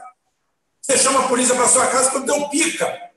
Os caras são os lixeiros do mundo, rapaz. A polícia é o lixeiro do mundo. Ele mexe com lixo. Ele mexe com a merda. Seja aqui ou no Japão. Seja aqui ou em Mônaco, que tem provavelmente a maior renda per capita do planeta. O cara não chama um policial em Mônaco para chamar, vem cá, bicho, abrir uma garrafa de uísque aqui de 50 anos, vem tomar uma dose comigo. Olha aqui, ó, gado Kobe, que maravilha, 100 dólares o quilo. Olha aqui, vem comer comigo. Ninguém chama um policial para isso, bicho. Você chama um policial quando dá merda. Ó, oh, estão entrando na minha casa, estão invadindo minha casa, roubaram meu carro, meu filho sumiu, sequestraram minha mulher, graças a Deus, pelo amor Mas olha só, então é o seguinte, é... eu não chamo a polícia, não. Então é o seguinte, o que, que acontece? É para isso que você chama a polícia. Os caras são os verdadeiros abutres Abutre no, no, no, no, bom sentido da palavra, porque o abutre é aquele cara que come a carniça para a gente não viver no meio da merda. Então, eles são obrigados a viver assim. E outra coisa, um erro, uma, uma cobrança que eu tenho para fazer do Bolsonaro. Ô, Bolsonaro, está aqui, olha. Cadê? Cadê? Vai continuar policial subindo morro para enfrentar grupo paramilitar armado? Manda as forças especiais das Forças Armadas Forças Armadas não é feita para combater tráfico, não é o teu cu. Não é para combater o tráfico organizado, não é para combater o, tráfico, o tráfico que você pega na investigação. O sujeito com um fuzil na mão de assalto é assim, e é para ser dizimado. É para ser dizimado. Não é aquele papo de conversa mole daquele bundão do Witzel, que eu achei, até acreditei que ele poderia ter peito de fazer alguma coisa. Tá? É lei de segurança nacional. No Morro da Mangueira tem quantos fuzis? 200? Então vamos lá, vamos trazer todo mundo. E quem não se entregar vai morrer. E outra coisa, Força Armada não leva algema, é para trazer todo mundo no rabecão mesmo. Quer vender pó? Vende. Vende na marreta. Vende na careta. Aí sim, aí é trabalho da polícia, investigar. Agora não é trabalho de PM, subir de fuzil na mão para enfrentar bandido, não. É mentira quem diz isso. Isso não é tarefa da polícia, isso é tarefa, sim, das Forças Armadas, porque são grupos paramilitares terroristas. Se liberar o porte de arma, como todo mundo se matar, vai se matar o teu cu, rapaz. Porra, mete a tromba no cu e assopra, rapaz. Você acha que alguém é idiota de comprar uma arma, registrar em seu nome, registrar a munição? Ah, estou esperando minha arma chegar registrada em meu nome com a munição registrada em meu nome, que aí eu vou matar meu vizinho. Oh, oh, oh, eu sou inteligente. Vai tomar no cu, rapaz, tu não entende de mundo? Não entende porra nenhuma, rapaz? Vai pro caralho, rapaz. Porra, se fosse por causa de lei restritiva para arma, no Brasil não tinha uma morte por ano. Que aqui você tem um estojo vazio de arma dentro do carro, já te dá pica. Imagina o cara, pergunta onde é que o traficante tira porte de arma para usar fuzil. Porque policial não pode, se você sabia. Policial só pode usar até 40. Só. O máximo que ele pode usar é aquela pistola 40. Aquela que o traficante dá como doce na favela. Falei, é doce, toma. Para brincar assim. Tá, com, tá chorando, não tem chupeta, dá essa 40 para ele chupar. Pronto. O vagabundo anda de fuzil, de AK-47, de 762, de 556. Fuzis mais. Fuzil, lança-míssil, caralho. Ele tirou, ele tirou porte daquilo onde? No cu da tua mãe? Ou no cu do teu pai? Porra, oh, oh, oh, se depois de arma no Brasil, vai aumentar muito, mas aumentar, não, vai diminuir. Porque o cara, quando vai olhar, vai falar assim: aquele cara ali deve estar armado. Quem tem cu tem medo. Tá? O cara vai para rua porque ele sabe que ele está com 38 frio, ele está com uma arma fria e uma 90% da população tem medo de preso. O vagabundo não tem medo de preso, não. E preso para o vagabundo faz parte da vida dele entrar e sair da cadeia. Até porque ele vai preso e um mês depois o juiz bota ele na rua. Está tudo tranquilo. Se ele ficasse 10 anos em cana, mas não vai. Ele vai ser pego com uma arma fria ali, com um fuzil, um ano depois ele está na rua. Ainda já voltou promovido. Então, quem tem medo de andar com uma arma fria na, na cintura é o cidadão de bem. Que se ele cair na cadeia, se você for preso, se eu for preso, a nossa vida acaba. Porque nós somos cidadão de bem. Agora, o vagabundo é que não faz parte. Então, tanto faz. Aí o cara está achando que o cara vai tirar um porte de arma legal, registrar aquela porra, fazer curso de tiro, passar na mão do psicólogo, mostrar aptidão, mostrar a ficha limpa, mostrar aquilo tudo, que ele está esperando aquela arma chegar para ele matar o vizinho. Vai te tomar no olho do cu, papo de viado, papo de frouxo. Meu pai, quando chegou no Brasil, nem brasileiro ele era e tinha porte de arma e usava arma. Porra, na época eram 32, que já era coisa pra caralho. Nunca atirou em ninguém na vida, nunca deu um tiro em ninguém e tinha porte de arma oficial. Porra, que ele era topógrafo, trabalhava, o cara não tinha problema nenhum.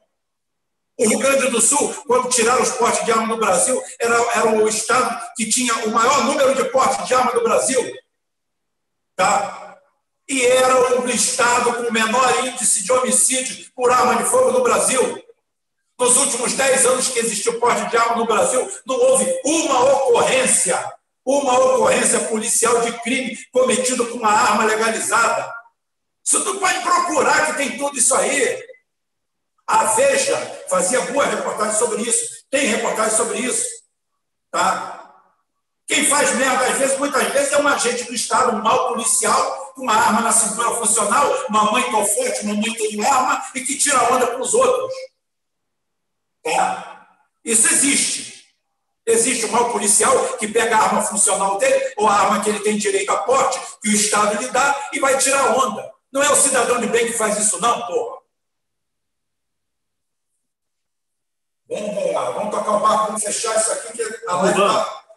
Fale. Aqui para terminar, terminar de sepultar os identitários, de vez, sepultar, botar a rosa e a cruz em cima, é o seguinte: é, o George Soros, o do grande, do qual o, o, o, o nosso querido amigo Enéas Carneiro vivia falando, tá?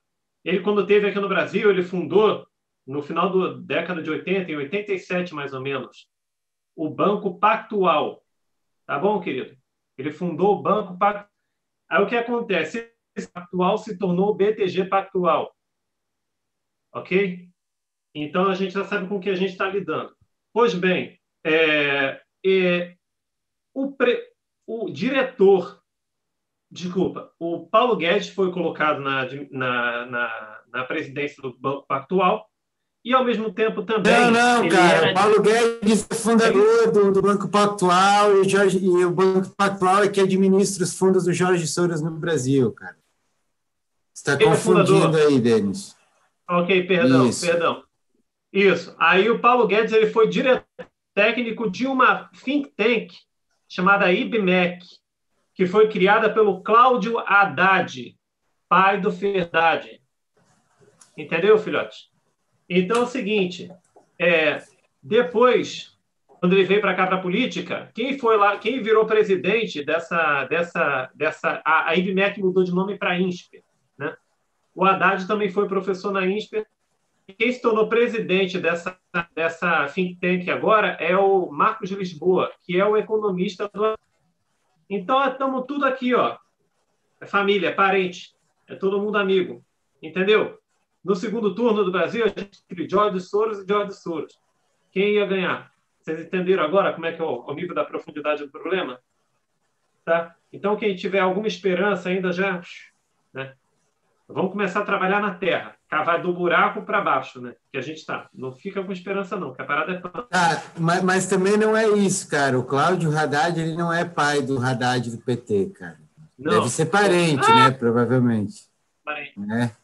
Valeu. Não sabia, não. Eu ouvi, eu ouvi Cláudio é... Haddad, eu peguei capaz já. Eu sou, eu sou, eu, olha só, parente para mim não tem nada a ver. Eu acho que cada um pode ser canalha sozinho, sem ajuda do, do parente. Às vezes até pior.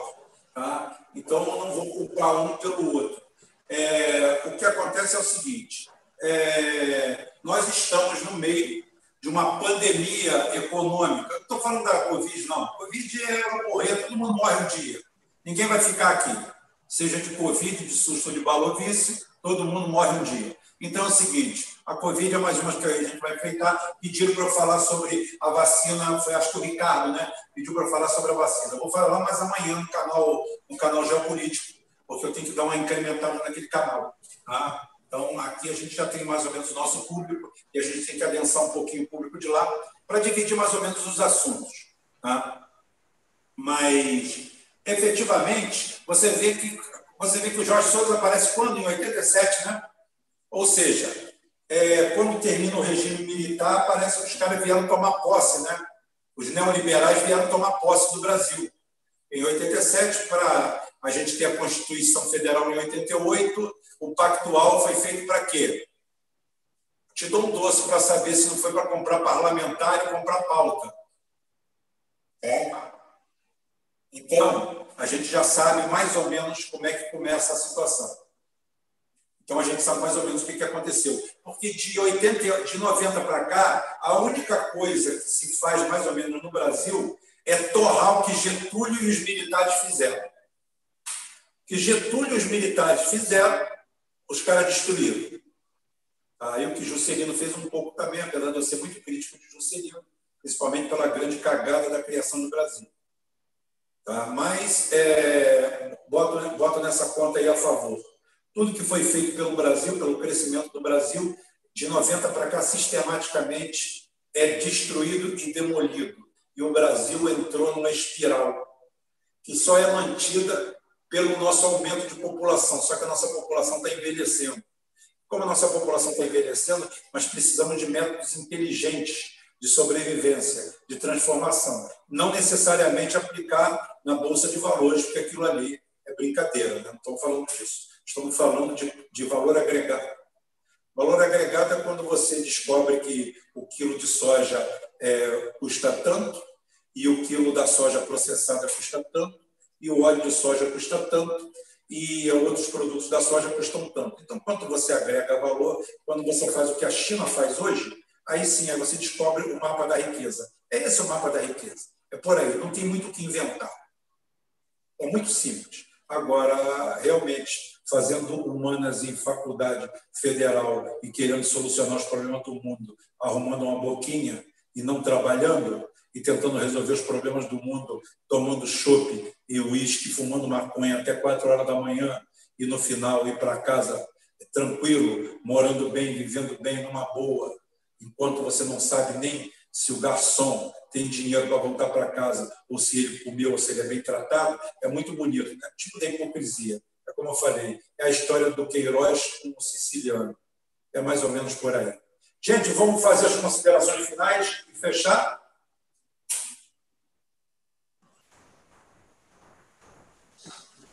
Então, é isso aí. Vou, vou pegar a bola aqui então, Rubão. Vim aqui para pra Praça Vermelha agora para dar o meu, meu boa noite para a galera é, para o pessoal todo que está aí nos ouvindo, aí tem umas 300 pessoas. É uma satisfação grande aí estar tá aqui conversando com vocês. É, eu ia exatamente tra trazer o gancho dessa análise da, da, da fragilidade da New Left para esse tema da vacina da Rússia, né?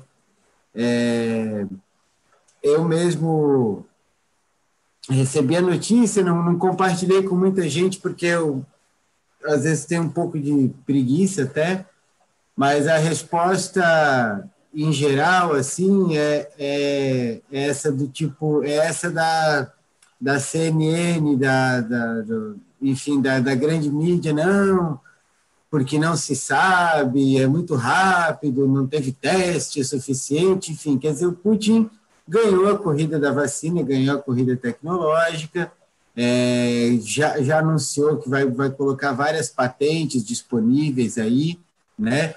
De fato, a Rússia sempre teve um, uma preocupação né, com, com ataques biológicos, com, com guerras biológicas, mantém laboratórios, o laboratório mais sofisticado do mundo fica na Rússia, né? Ela perdeu um pouco aí quando entrou a perestroika, quando, quando veio todo esse processo de destruição da União Soviética, ela perdeu, mas o Putin recuperou. Então, os, os laboratórios são os mais modernos do mundo. E, óbvio, que como eles são laboratórios de guerra biológica, são laboratórios militares, eles não abrem aquilo lá para qualquer xereta da OTAN, de qualquer organismo desses multilaterais ou supranacionais, chegarem lá e ficarem metendo e besourando lá dentro. Inclusive porque eles já passaram por uma sabotagem séria, né? que é o caso mal contado de Chernobyl, né, que, que é o que, que tem as versões que eu conheço mais honestas, assim, apontam a, a grande, todos os indícios de que Chernobyl tenha sido uma sabotagem. Então, eles não vão abrir, com certeza... Chernobyl fica onde? Chernobyl fica onde? Hoje? Não, Chernobyl fica onde? Ah, Ucrânia, fronteira com Bielorrússia. É. Ah, na Ucrânia, né? Está explicado. Pois então. Está tudo explicado. A gente faz um programa um dia sobre isso. Pode ser. Ia ser, ia ser ótimo voltar nessa história. Mas, enfim, a New Left é, brasileira aí, por um lado, ela, a gente viu eles papagaiando a grande mídia, né? a imprensa OTAN, não, que não tem, que não pode, como é que pode ser? E, por outro lado, eu escutei, eu vi também gente da, da, da New Left falando: ai, como é que vocês podem comemorar a vacina feita num país que ele persegue viado, que ele persegue mulher, mimimi, mimimi, mimimi da New Left tradicional, somada as duas coisas, né? Assim, somando o, o, o, discurso da mídia OTAN de que não tem da, da, desconfiança com relação à Rússia e depois o mimimi que a gente está acostumado de que, ai, que mulher é viado e blá, blá, blá, blá, blá, blá, blá, blá. Isso, isso tá daí, papo cara. Não suporta e todo mundo já ouviu, porque é uma questão que as pessoas realmente, a maioria, acaba né, dando atenção, né? Você fala, pô, a violência, determinado grupo social, as pessoas se sensibilizam, né? Mas chega uma hora que todo mundo já conhece essa palhaçada e ninguém mais quer saber né? As pessoas estão querendo saber de coisas práticas e materiais para a vida delas e, e, e menos aí, essa coisa toda. Cara, isso daí me lembra uma piada, como aqui nós somos politicamente incorretos, isso me lembra uma piada é, que diz que um um cineasta, um escritor americano, estava indo embora do estava indo embora dos Estados Unidos e foram entrevistar ele, né? Aí falou, mas por que, que o senhor está indo embora? Ele virou e falou assim, cara, eu estou indo embora, entre outros motivos, porque é o seguinte, quando eu nasci, o homossexualismo era proibido, tá? É, eu fui crescendo, ele começou a ser tolerado. Hoje é totalmente permitido. Eu estou indo embora antes que se torne obrigatório. Tá? Então, essa piada tem mais de 30 anos e, às vezes, a gente brinca, não contra nada, você não tem nada contra a opção sexual de qualquer um. Problema de cada um. Isso é de fora o íntimo, isso não diz nada. Eu falei, isso não é pauta. Eu acho que nós somos seres muito complexos para a nossa vida se resumir o que a gente faz na cama ou entre quatro paredes. Isso é problema de cada um. A pessoa pode ser digna de sobra, tá? tendo a opção sexual que ela bem entender, e ser indigna de sobra com essa mesma opção. Que não é por aí que você vai ao ser humano. Você chega, tem aquele filme, né, até que passa do cara que desvenda a, o sistema lá da Enigma, é, na inglês, né, inglesa, né? aquele cara, aquele cientista, que o cara se suicida porque sofre castração química, porque o cara é gay. Tá? Que é coisa mais estúpida que aquilo, mais ignorante do que aquilo. Porra, o cara gay, é problema dele. O cara é percebido, o cara é um herói. O cara é um gênio. O que ele faz com a bunda, com o rabo, o que ele quiser, dane-se. Problema de cada um. É o que eu falo. As pessoas querem pautar a gente por isso aí. E é o que eu falo. Isso daí gera a terceira lei de Newton, que eu chamo sempre. Ação e reação.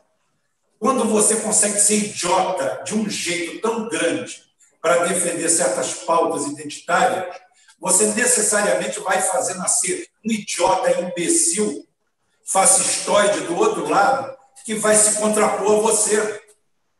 Porque um idiota faz nascer outro idiota. Um imbecil faz nascer outro imbecil. A imbecilidade não é monopólio da esquerda ou da direita. Os imbecis se atraem. Não são os opostos que se atraem, não. São os imbecis que se atraem. Então, toda vez que você tiver uma, uma atitude invasiva, invasiva de um grupo que defende gays, você vai ter uma atitude invasiva dos caras que defendem o machão e vão querer quebrar a cara desses gays. E você vai ter duas situações anômalas ao bom convívio social. É isso que eu prego. E os idiotas não conseguem entender isso. Eu estou pouco me lixando. Eu tenho costume sempre me chamar, chamar o cara, tu é um viadinho. Um viadinho. Quando eu falo viadinho, não quer dizer que o cara é homossexual, não. Muito pelo contrário. Até se o cara for, eu não vou falar isso, que eu acho que é pejorativo. Viadinho, para mim, é o cara que é fresco, que é frouxo, que é bundão.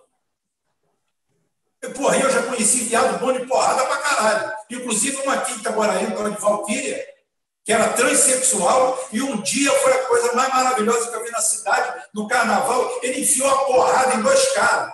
E ele ainda falou assim: vai ser muito feio vocês dois apanhar de um viado, hein? Tá? Os caras tomaram porrada do cara, foi num desfile de escola de samba, nos idos dos anos 80, começo dos anos 80. Os caras entraram na porrada e o pior, quem estava em volta, porque a cidade é uma cidade pequena, todo mundo se conhecia, aqui a gente tinha cultura, a gente tinha desfile de escola de samba, hoje a gente não tem nada. Hoje a gente tem funk. Tá? Hoje a gente tem funk. Então é o seguinte, é, pessoal botou os caras para correr, que não, apanha, que não apanharam dele, apanharam dos outros. Tá? Por quê? Porque era uma pessoa respeitada, que se fazia respeitar, independente da condição sexual dele. Então a gente tem que desproblematizar as coisas. E esse pessoal só quer problemática. Esse pessoal vive tenso. Essa Left que vive tensa. Ela não sabe rir, ela não sabe brincar, ela não sabe fazer sacanagem. Ela não sabe porra nenhuma. Me chama de viado, me chama de sacaneia. Eu estou um pouco lixando, estou cagando e andando. Vamos recuperar a alegria de viver. Porra! Eu jamais, eu já, porra, eu tinha um amigo, o Jorge, que era da aula dos compositores, Jorge Luiz, de Caxias, era da aula de compositores da Novo Rio. Cara, filho da puta, ele era negro e vivia fazendo de piada de negro o dia inteiro. Ele contava. Uma vez um negão lá ficou puto com ele, um soldador de uma empresa contratada. Tá? Porque ele, ele passou, fez uma piada lá, o cara ficou puto. Ele, tá mesmo? Você que estraga a raça. Ele tem raça, rapaz. Não tem raça, não. Quem tem raça é cachorro. E rindo. Ou seja, a gente tem que recuperar isso aí. O excesso, o bom senso te ensina o que é o excesso o, o Agnaldo Timóteo falou. Ele sabia, falou assim, eu sempre soube muito bem quem me chama de negão por amizade, por carinho, e quem chama para me ofender. E o que chama para me ofender, eu quebro a cara dele. Tá? É isso. A gente tem que recuperar o bom senso e não querer tirar proveito de tudo. Eu chego faço uma piada aqui, o caramba, ah, fui um pouco indelicado, fui racista, fui xenófobo, fui qualquer coisa, ótimo, dá um desconto por bom. Desconto todo bom, pegou pesado, é, peguei pesado mesmo. Não, você de má intenção vai pegar aquilo, vai pautar aquilo ali, vai descontextualizar a minha fala e tentar me agredir. É isso que a New Left faz. Por isso que até o Jean Luiz falou que não aguenta mais eles. Que são Mas sabe o que é, Rubão? Mas, e sabe uma coisa, Rubão? É, essa semana a gente até circulou aí no nosso grupo uma notícia de que 40% dos, dos, dos jovens aí recém-formados, eles não têm emprego na área que eles foram formados, né? Que é um, um sintoma disso que você fala sempre, que é, é, é, enquanto se investiu em um projeto de educação é, populista, que essas universidades federais sendo aparelhadas para fazer essa retórica petista, que é o 50% mais um, é assim, todo mundo que não, não, não se decide é de direita, e, e a direita é a pior coisa, e eles são moralmente superiores, e essa, e essa, essa petralhada ela se sente moralmente superior porque é a estratégia deles, né? Eles criam um ar de que um, um, lado é o bom, o outro lado é o ruim, né? Eles criam esse maniqueísmo, eles são o bom, caricaturado, o outro lado é o ruim, e quem não está com eles é a pior coisa e mais execrável que existe no mundo, né? Então, assim, eles vão criando esse esse fracionamento social e, e eles fazem o quê? Eles aparelharam as universidades, o pensamento social, vai pega, pega essas teorias de Harvard, né, que não tem proposta concreta, ela só tem a proposta identitária, e, e acaba colocando, colocando é, instrumentalizando o discurso das pessoas que vão para a universidade, e, por outro lado, você tirou o emprego delas, quer dizer, 40% desse pessoal não tem onde trabalhar. Aí eles vão virar o quê? Vão virar militante profissional, né? Porque, ah, porque é, eu sou a mulher que formei em astrofísica, tá, mas o que, que você sabe fazer? Nada, mas eu vou militar em torno de ser mulher, sabe? Ah, mas foi a educação, foi a educação, a educação que me tirou. Não, não foi a educação, foi os empresários que te bancaram, sabe? Foi, foi, não foi essa educação nesse sentido vazio. E aí você pega lá a batata neoliberal que foi para Harvard, ela fala o quê?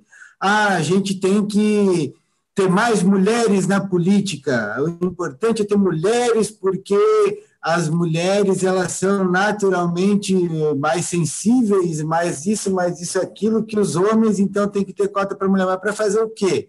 Aí vem e, e, ela tira o argumento, o argumento tirado do cu, né? Que ela do cu de Harvard, né? Ela fala não, veja bem, olha o caso de Ruanda, quando você em Ruanda, logo depois da, da, do genocídio, que lá foi um genocídio mesmo, porque ele foi ativo, porque esse negócio de genocídio por inação não existe, sabe? Então, depois do genocídio em Ruanda, sobrou só as mulheres. Né? Então, teve o negócio de colocar cota para as mulheres dentro do parlamento, porque só tinha mulher no país. E elas chegaram a 65% do parlamento. Aí, aí você me pergunta, e o que, que aconteceu em Ruanda depois disso? Porra nenhuma. O país ele acabou de ser entregue de vez para a Alemanha. A Alemanha está recolonizando as empresas nacionais, as empresas que eram nacionais de Ruanda, elas estão virando empresas alemãs de novo. Né? Quer dizer, a, a, o que, que a Tabata Amaral está defendendo quando ela acha que o modelo de Ruanda tem que ser aplicado no Brasil, é, porque em Ruanda tem muitas mulheres no poder, sendo que é um país que ficou arrasado e ele está sendo recolonizado pela Alemanha. Então, o que, o que, que, que caralho que esse identitarismo está defendendo, afinal de contas? É, é um, é um emblema vazio. É um emblema vazio por quê? Porque essa galera foi instrumentalizada no discurso, no gogó, porque é só o que essa galera tem, é a esquerda de discurso, que ela não tem a, vínculo com a materialidade da vida, com, a, com o sistema de produção da vida, com o trabalho, né? Então, é uma esquerda que foi instrumentalizada no discurso e, como ela não tem emprego, ela vira profissão militante, militante igual a astrofísica de Harvard, porque ela se formou em astrofísica e não tem porra nenhuma para oferecer. Para que, que serve o caralho de astrofísica?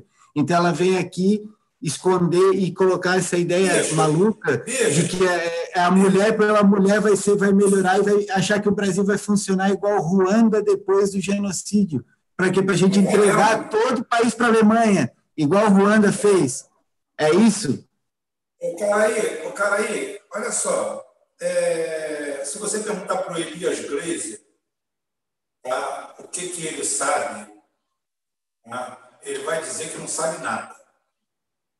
Tá? Se você perguntar para Elias Blazer o que, que ele sabe, ele não sabe nada. O que, que pode saber alguém que estudou dois anos de astrofísica? Sabe, porra, ele não sabe nem ficar estratosfera. Ela foi para lá, não sabia falar inglês. Então é o seguinte, é um produtinho, é um produtinho, é um rostinho bonitinho da periferia, tá? É, que eu, aí botaram aquela porra lá, saco de merda. É, não, e ela não, em três anos ela conseguiu aprender inglês fluente, fazer astrofísica e ainda fez mais umas três ou quatro coisas. Se ela fizesse um curso de gastronomia por correspondência, pelo menos ela podia fazer uns pastel, umas esfirras, alguma coisa. Não sabe fazer porra nenhuma. É mais uma parasita social. É mais um paia que a gente carrega. Pronto para fazer isso aí, falar merda. Eu estou contra as mulheres? Não, eu estou contra os, in, os, incompetentes e os inúteis. E a Tabata Amaral pertence a essa categoria de incompetente e inútil. Não tem competência nenhuma e é totalmente inútil descartável. E é aquele negócio. Mas ela segue aquele modelo que o PT criou no Brasil, que é o seguinte: vamos todo mundo ser engenheiros, vamos todo mundo se formar em humanas, que nós teremos uma nação inteira de pessoas com terceiro grau, e ninguém mais vai varrer a rua, ninguém mais vai cozinhar, ninguém mais vai dirigir caminhão, ninguém mais vai fazer isso, ninguém mais vai fazer aquilo. Você chega num país desenvolvido, vamos dizer, como a Austrália, seria a comparação certa, mas vamos dizer o seguinte: o cara chega e fala assim, bicho, eu estou satisfeito como motorista de ônibus, eu ganho 3 mil dólares por mês, vivo muito bem, foda-se, não quero ser mais que isso. Acabou. Você tem que dar dignidade para o trabalhador, caralho. Você tem que dar dignidade. Aqui no Brasil, quando os pedreiros começaram, a, foi o lado bom, do boom do Lula, quando o pedreiro começou a ganhar se fudendo, trabalhando, fazendo tarefa, cara, ganhar a mesma coisa que ganhava o engenheiro, os engenheiros ficaram revoltados. Porque o cara, como engenheiro, ele queria ganhar dez vezes mais do que o pedreiro. Que aí, como? Ou a gente sofre do elitismo, doentio, que está dentro da alma do brasileiro. Ele não admite, mas o cara da esquerda, ninguém admite isso. Se você chegar para ele e falar assim, ó, você vai ser pesquisador aqui, você vai ganhar 3 mil, aquele varredor ali ganha 1.500. Ele vai falar assim, como? Como ele ganha 1.500 eu ganho 3? Ele é varredor, eu tenho que ganhar 30. Tá? Ou ele ganha 300 prata, que ele é varredor. Ou não, eu sou formado, eu sou isso, eu tenho isso, eu tenho aquilo. O PT criou isso. Ao invés de criar uma mão de obra substanciosa, consistente, treinada, de qualidade, não importa se você vai ser gari, que você tenha técnica, que você tenha conhecimento, que você ganhe um salário digno, que tu mexe com merda, tu mexe com lixo, tu mexe com doença. Se tu é policial, tem que ganhar bem. Todo mundo tem que ganhar bem. Aqui o normal é o seguinte: o servente de pedreiro ganha mil e o engenheiro da obra ganha 30 mil. Ganha 30 vezes o que o cara ganha. Aí está todo mundo perfeito, está tudo tranquilo. Esse colonialismo existe na mentalidade desse povo de esquerda, igualzinho, não muda nada. A mesma coisa. Ou seja, venha para a elite. Não vamos ser toda elite. Não tem espaço para todo mundo na boleia do caminhão. Então vamos fazer o quê? Vamos tratar bem quem vive na carroceria, caralho. Porque você tem que criar um padrão médio alto. Porque você tem que diminuir e estreitar as faixas pelo teto, não pelo piso. Aí sim, aí você vai ver. Médico, médico no Brasil é um semideus. O Brasil, o médico é um semideus. Primeiro, que usa uma, uma, uma universidade particular brasileira, custa 10 mil reais por mês, 8 mil, 10 mil, 12 mil por mês. Quem pode pagar isso? Ou você vai para uma federal, que é limitada, que não comporta todo mundo, que não dá. E o cara não pode ser fora disso. Aí você chega na Argentina, é mil prata. É 950 conto por mês. Não, mas a, qualidade lá é igual se não for melhor. Se não for melhor. Por quê? Porque tem uma dona dessa porra toda, que o PT teve aí e passou a mão na cabeça de todo mundo. Começou a fazer financiamento, os caras botando com dinheiro. É. Aí vamos inventar cota, vamos, vamos. Vai dar minha barriga para um merda que passou por cota. Porra, que não tem capacidade, mas ele foi colocado aqui por cota. De Deus, vamos brincar.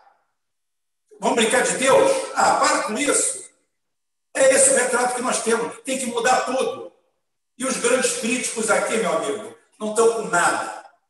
Vamos encerrar a live por hoje, cada um dá a sua palavra final. Eu quero dar um abraço para o Shelly Alexandre, que está sempre com a gente aqui, Antônio Santos, tá? a turma toda, a Michele. É, se eu começar a falar aqui, eu vou ser injusto. Porra, você, filha da puta, vou deixar de falar de um monte de gente. Tá? E o Francisco Gregório aqui falando que o Putin ainda vai é, reunificar a União Soviética, com certeza. Vai ter algo parecido nesse sentido. A gente ainda vai abordar isso. Tá? E o Chevrolet Cláudio da Silva Forte, que eu não sei quem é, mas tem esse codinome tão bonito, tá? Está falando aqui é Rubão 2020. Não, 2022.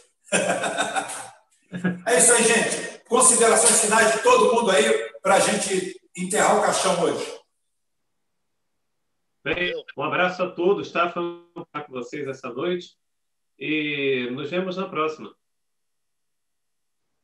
Então, é esse aí o papo. Tá? Ah, só mais uma coisa, gente, rapidinho. Quem quiser deixar, quem quiser é, é, Sessão Maguila, escrever hashtag Maguila, tá? Que eu procuro, eu procuro nos comentários do Rubão e quase não encontro, tá? Então, quem quiser deixar a Sessão Maguila, hashtag Maguila nos comentários dos vídeos do Rubão, eu passo lá de vez em quando. É, é, Valeu, um abraço. Isso aí. Isso aí. Queria dar um abraço para todo mundo aí. Rafael Cândido está aí no, também nos comentários. Cirso, o pessoal, Curumim, o pessoal está aí. Talvez alguns já tenham ido dormir já, mas tudo bem. Mas tem mais gente aí. Tem o pessoal que bota os, aqueles apelidos aí que a gente não consegue identificar direito, né? mas é gente que está aí sempre acompanhando aí. Está sempre nessa média de 300, 300 pessoas, segundo os dados oficiais aí do YouTube. Aí, é outra história, né? Mas tudo bem. A gente sabe que tem bastante gente acompanhando, então um abraço para todo mundo aí. E aí, sábado agora acho que deve ter churrasco aí, né? Com certeza. Ah, vai ter, vai ter sim, vai ter sim. Vai ter. Valeu. Microfone. Tirei, tirei. Pessoal, quero dar acho um. Que acho que o Marcelo foi dormir, hein? Eu tô aqui, rapaz. Eu tô guardando aí. Marcelo, Marcelo não dorme. Dormia para os fracos. Ah, coruja. Olá, quero mandar um abraço, mandar um abraço a todos aí que participaram, que estão ali ativos, que a turma do, do da retaguarda aí, todo mundo junto. Na verdade, é, é, é, todo mundo é igual. Mas eu queria dar uma, uma mensagenzinha de esperança, né? A gente está precisando dessa, dessa, dessa, de acreditar que alguma coisa pode ser mudada, que alguma coisa pode ser feita, né? E o Bolsonaro, ele hoje, ele tem a, a, a faca e o queijo na mão, ele está com, ele tá com a bola na marca do pênalti, sem goleiro. É só é só ele querer chutar, né? É, o mundo hoje já percebeu que é, não existe mais essa questão de comunismo, de, de liberal, de capitalista. Na verdade, você caminha né, muito forte, muito firme para o nacionalismo, né, um regime híbrido, né, onde você tem a parte social e a parte de desenvolvimento, a parte financeira.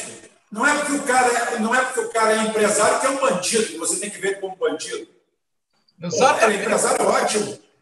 Exatamente. Esses, esses paradigmas começam a ser quebrados. O mundo começa a entender né, que o regime híbrido é o que é, é o caminho, é a solução.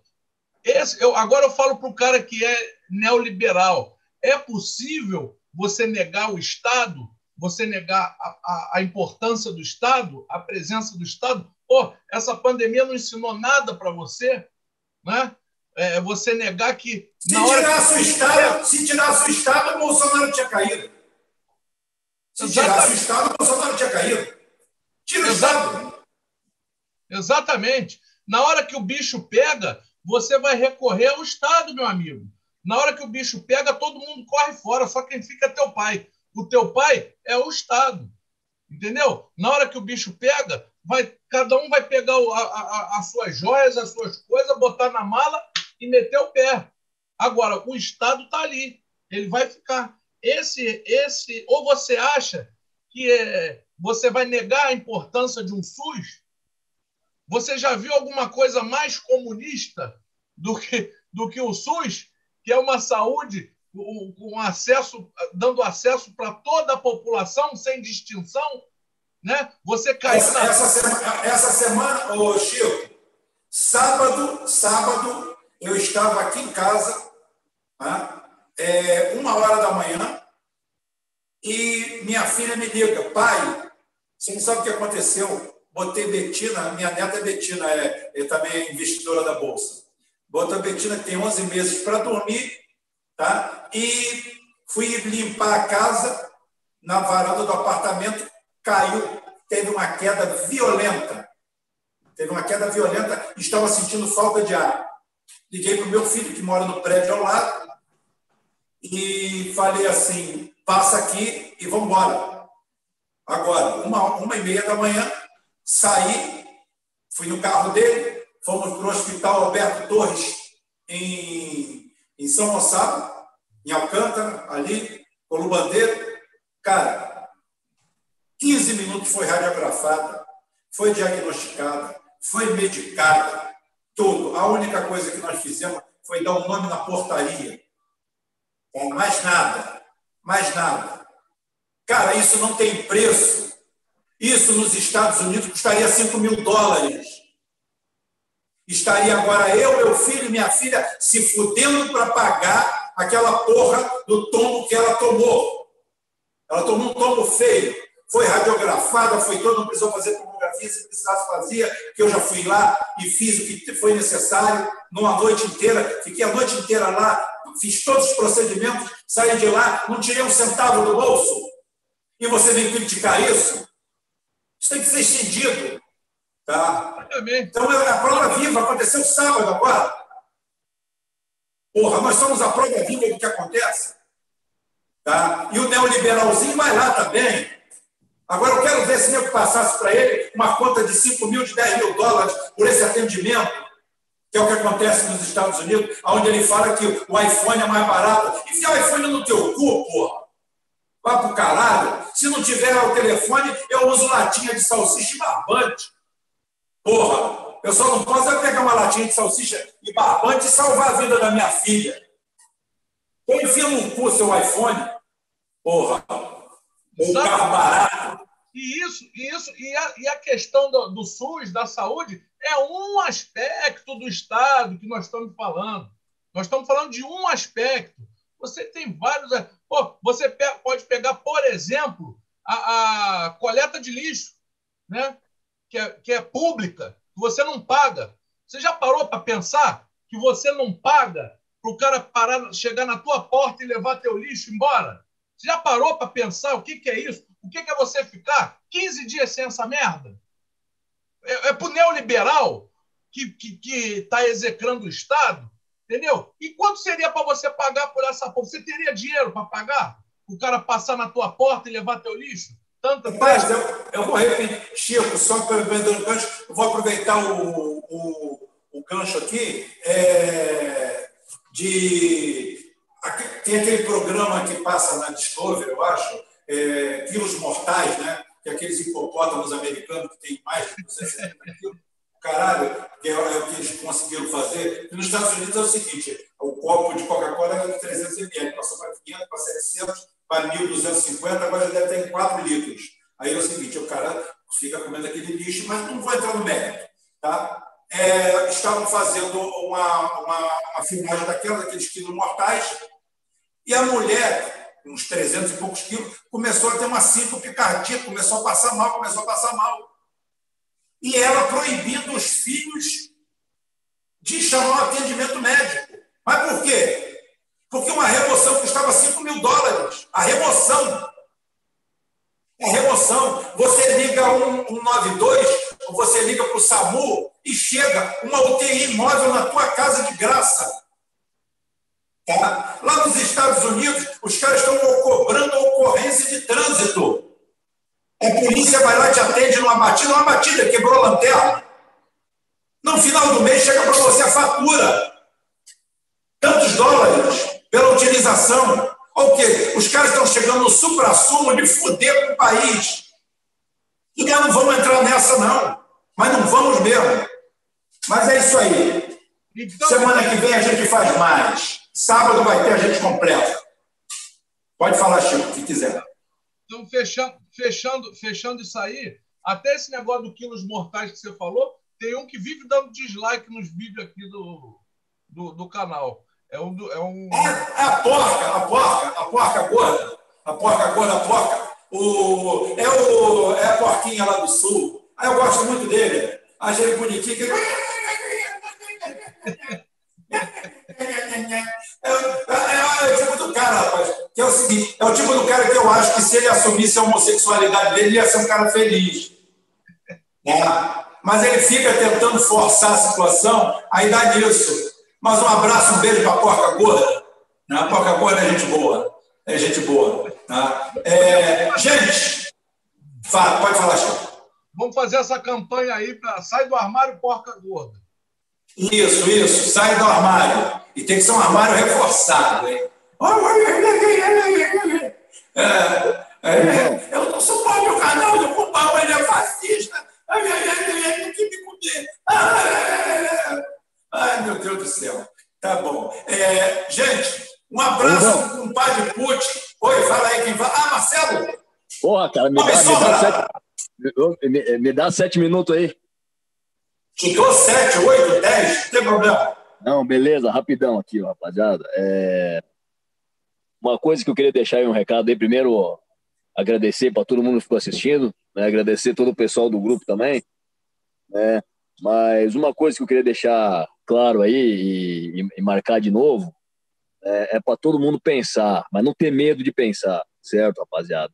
Não, não prestar tanta atenção no teatro político e sim na coxia, certo? Prestar atenção nos bastidores, entendeu, rapaziada? É uma coisa importante de, de se sublinhar agora nesses últimos acontecimentos políticos aí, que todo mundo fica xingando, porra, se exaltando contra o Bolsonaro, né? Muitas vezes com razão, mas tem que analisar bem o que o seu quadro político está fazendo, é um teatro ou não é, certo? Por exemplo, essa questão aí do Maia, né, tentar de novo ficar presidente da Câmara de Deputados, certo? Com apoio quase que unânime né? Várias jogadas a gente está observando dentro do Congresso, né? partidos, o centrão meio que se separando, mas separa, mas não separa, certo? E os partidos por fora, né? negociando com um, negociando com outro. Vamos prestar atenção nisso, pessoal. Né? Por quê? Porque o Maia é peça central, né? Para conseguir se enterrar Lava Jato. Todo mundo quer oposição, situação, vários partidos querem enterrar a porra da Lava Jato. E só quem tem popularidade para fazer isso hoje no Brasil é o Bolsonaro. O Bolsonaro joga muito com isso. Então prestem atenção, rapaziada. Certo? Muitas vezes aquela bandeira, aquele xingamento que o cara está fazendo, aquele discurso mais exaltado é mero teatro para agradar a torcida. Vamos ser menos torcedor e analisar mais friamente como a gente tenta fazer aqui no canal. Certo? Então, ó, não tenho medo de pensar, não tenho medo de se contrapor, não tenho medo de ficar de repente contra a bolha de vocês. Não tenha medo de errar, né, Marcelo? Não tenha medo de errar. Exatamente, certo? É, mais uma coisinha aqui, né? A, a respeito, Rubão, né? Que todo mundo está falando aí da questão dos médicos, é, etc. Eu queria só fazer só um paralelo, né? Tu já pensou, rapaz, se começar sobre os erros da polícia, se começarem a fazer a mesma investigação a respeito dos erros médicos no Brasil, que, que vão chegar, qual é a conclusão que vão chegar, vão acabar com a, com a medicina também, vão querer caçar os médicos do país, porra, por causa dos erros. E te garanto que a maioria dos erros médicos é em cima de negro e pardo, porque são a maioria da população brasileira. Tá entendendo? Então, não é um problema específico da polícia, certo? Nós temos os nossos problemas, nós temos que ter esses problemas juntos, certo? Então, rapaziada, isso aí é só boa noite, Rubão. Feliz aniversário atrasado, certo? Um abraço aí para todo mundo. Porra, valeu aí, Marcelo. É, agora, o principal aqui, gente, eu quero mandar um, um abraço aí para o compadre Putin, que ele ontem, é, em homenagem a mim, é, lançou a vacina no dia 11 de agosto, que é o dia do meu aniversário. Foi uma homenagem que ele quis fazer à minha pessoa e eu agradeço muito a ele e a todos os outros. Brincadeiras à parte, é, o nosso caminho aqui é esse. A nossa missão aqui é essa: é fazer com que as pessoas pensem. Primeiro, antes de qualquer reação, você tem que imaginar o que, que o seu interlocutor quer que você pense. Então, pense por você, não pense por ninguém. É a mesma coisa que eu falo de Harvard, é a mesma coisa que eu falo de qualquer lugar. Por que Harvard? Por que não Florianópolis? Por que não Juiz de Fora? Por que não Niterói? Por que não qualquer lugar? Por que tem que ser Harvard? O que tem lá? Lá as pessoas cagam lavanda? Lá tem alguma coisa especial? Por que, que o que a gente decide no nosso país tem que vir de fora? É, o que é decidido na China é estudado aonde? Quem é a escola chinesa de economia? Quem é a escola russa de economia? Quem é a escola alemã de economia? A escola alemã de economia está na Alemanha. A escola chinesa de economia está na China. A escola russa de economia está na Rússia. Então, a escola brasileira de economia tem que estar no Brasil. Quem entende de brasileiro é brasileiro. Quem entende de Brasil é brasileiro. Não é sueco, não é russo, não é nada. Nós temos condições de desenvolver pensamento próprio, lógico, racional.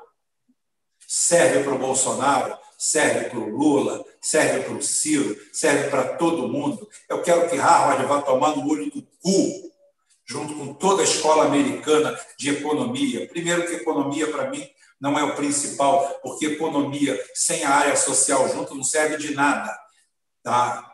não serve de porra nenhuma. Então, a nossa escola é aqui mesmo. Nós somos amplos, nós somos vastos, nós somos capazes. E nós não vamos conseguir porra nenhuma entrando nesse fla-flu que só interessa aos medíocres, só interessa aos ruins de cela, aos merda. Desconfie do cara que começa falando com você, mostrando o currículo dele. O currículo dele você pede depois, você vê depois. O grande médico não te atende mostrando que ele tem aquele diploma, que ele tem aquele, ele salva a tua vida, ele te tira da merda, ele reduz tua fratura, ele te tira do coma e ele não te apresentou um diploma, nada. Aí depois você vai descobrir, de repente, ele só, só é formado em medicina mesmo e não teve, não teve grandes outras coisas e o cara é genial. Tá? Então veja por esse lado, veja por esse lado, cuidado. Quem bota muito carteira, quem dá muita carteirada, quem mostra muito na frente, cuidado com esse sujeito. Esse cara é perigoso. Ele está querendo viver de nome, está querendo viver de alguma coisa. Tá? Cuidado. Eu não estou falando que quem enche de livros as suas estantes é porque não, porque o escritório deles é aquele, o meu é aqui. Escritório de peão. Eu ia botar aqui atrás o quê? Um quadro de ferramenta. Sou isso, sou hands-on, mão na massa. Ah, só que aprendi a pensar. E a minha grande biblioteca está aqui. É aqui que é a minha biblioteca. É daqui que eu tiro meu ensinamento junto, é claro, com os amigos. Se eu não tivesse um Marcelo, se tivesse um Chico, se não tivesse um Arthur, se eu não tivesse essa turma toda, o cara aí, o Curumim, todo mundo para instigar, para cutucar, para mexer nas brasas, a gente não tira pensamento de lugar nenhum. Todo mundo tira, daqui a pouquinho mexe numa coisa, e é isso aí que instiga. Então é o seguinte, nós temos que criar um pensamento nacional. Eu não estou renegando o, o, o racismo. Eu não estou renegando o preconceito. Não. Eu estou colocando ele no lugar que ele deve ter. É esse o caminho. O caminho é esse. E eu quero que você venha junto com a gente. O nosso papo é esse. De vez em quando a gente usa uma advérbio de intensidade. A gente manda um para um lugar, outro para o outro. Mas não é nem xingar. É porque o que está dentro, entala, entala, agarra. Eu já falei várias vezes, já fiz programa, o Brasil joga 150 bilhões de reais por ano no lixo, pagando assessores parlamentares vagabundos em Câmara de Vereadores e em prefeituras, dinheiro que faz falta para tudo. A gente tem que parar com isso, a gente tem que acabar com isso. Como? Estudando em Harvard? Não. Fazendo a escola brasileira, a nossa escola de política, as nossas escolas. É isso aí. Eu não sou nenhuma, eu não sou nenhum analfabeto que tem o pavor da academia, não. Tenho um filho veterinário, tenho outro economista, tenho uma filha bacharel de direito, tenho outra que trancou agora é, enfermagem na UF e quer fazer medicina, é o sonho dela, Ana Carolina. Um beijo, meu amor. Linda, linda. Porque eu caprichei nas filhas. Filha não, porque é homem se vira, né? Agora as filhas eu caprichei, top. Por isso que eu nem boto a foto aqui, vocês são abutres, pode ficar olhando minhas, minhas filhas. Então, para com isso. Tá? Mas é isso aí, gente. Esse é o caminho. O caminho é a gente se encontrar. O caminho é de unicidade, de união, de quem quiser participar dessa união. O resto não é meu. É pau no burro mesmo. Tá? Eu não sou a favor que a polícia entre dentro de uma favela para barbarizar, não, para dar um tapa no trabalhador. De jeito nenhum. De jeito nenhum. O policial que fizer isso tem que ir para a rua. Agora, eu a favor assim, que as Forças Armadas entrem de um lado e saia do outro com 200 corpos de quem está com fuzil na mão. Porque pobreza não ensina ninguém a usar fuzil, não. Tá? Isso é mau caratismo, isso é banditismo.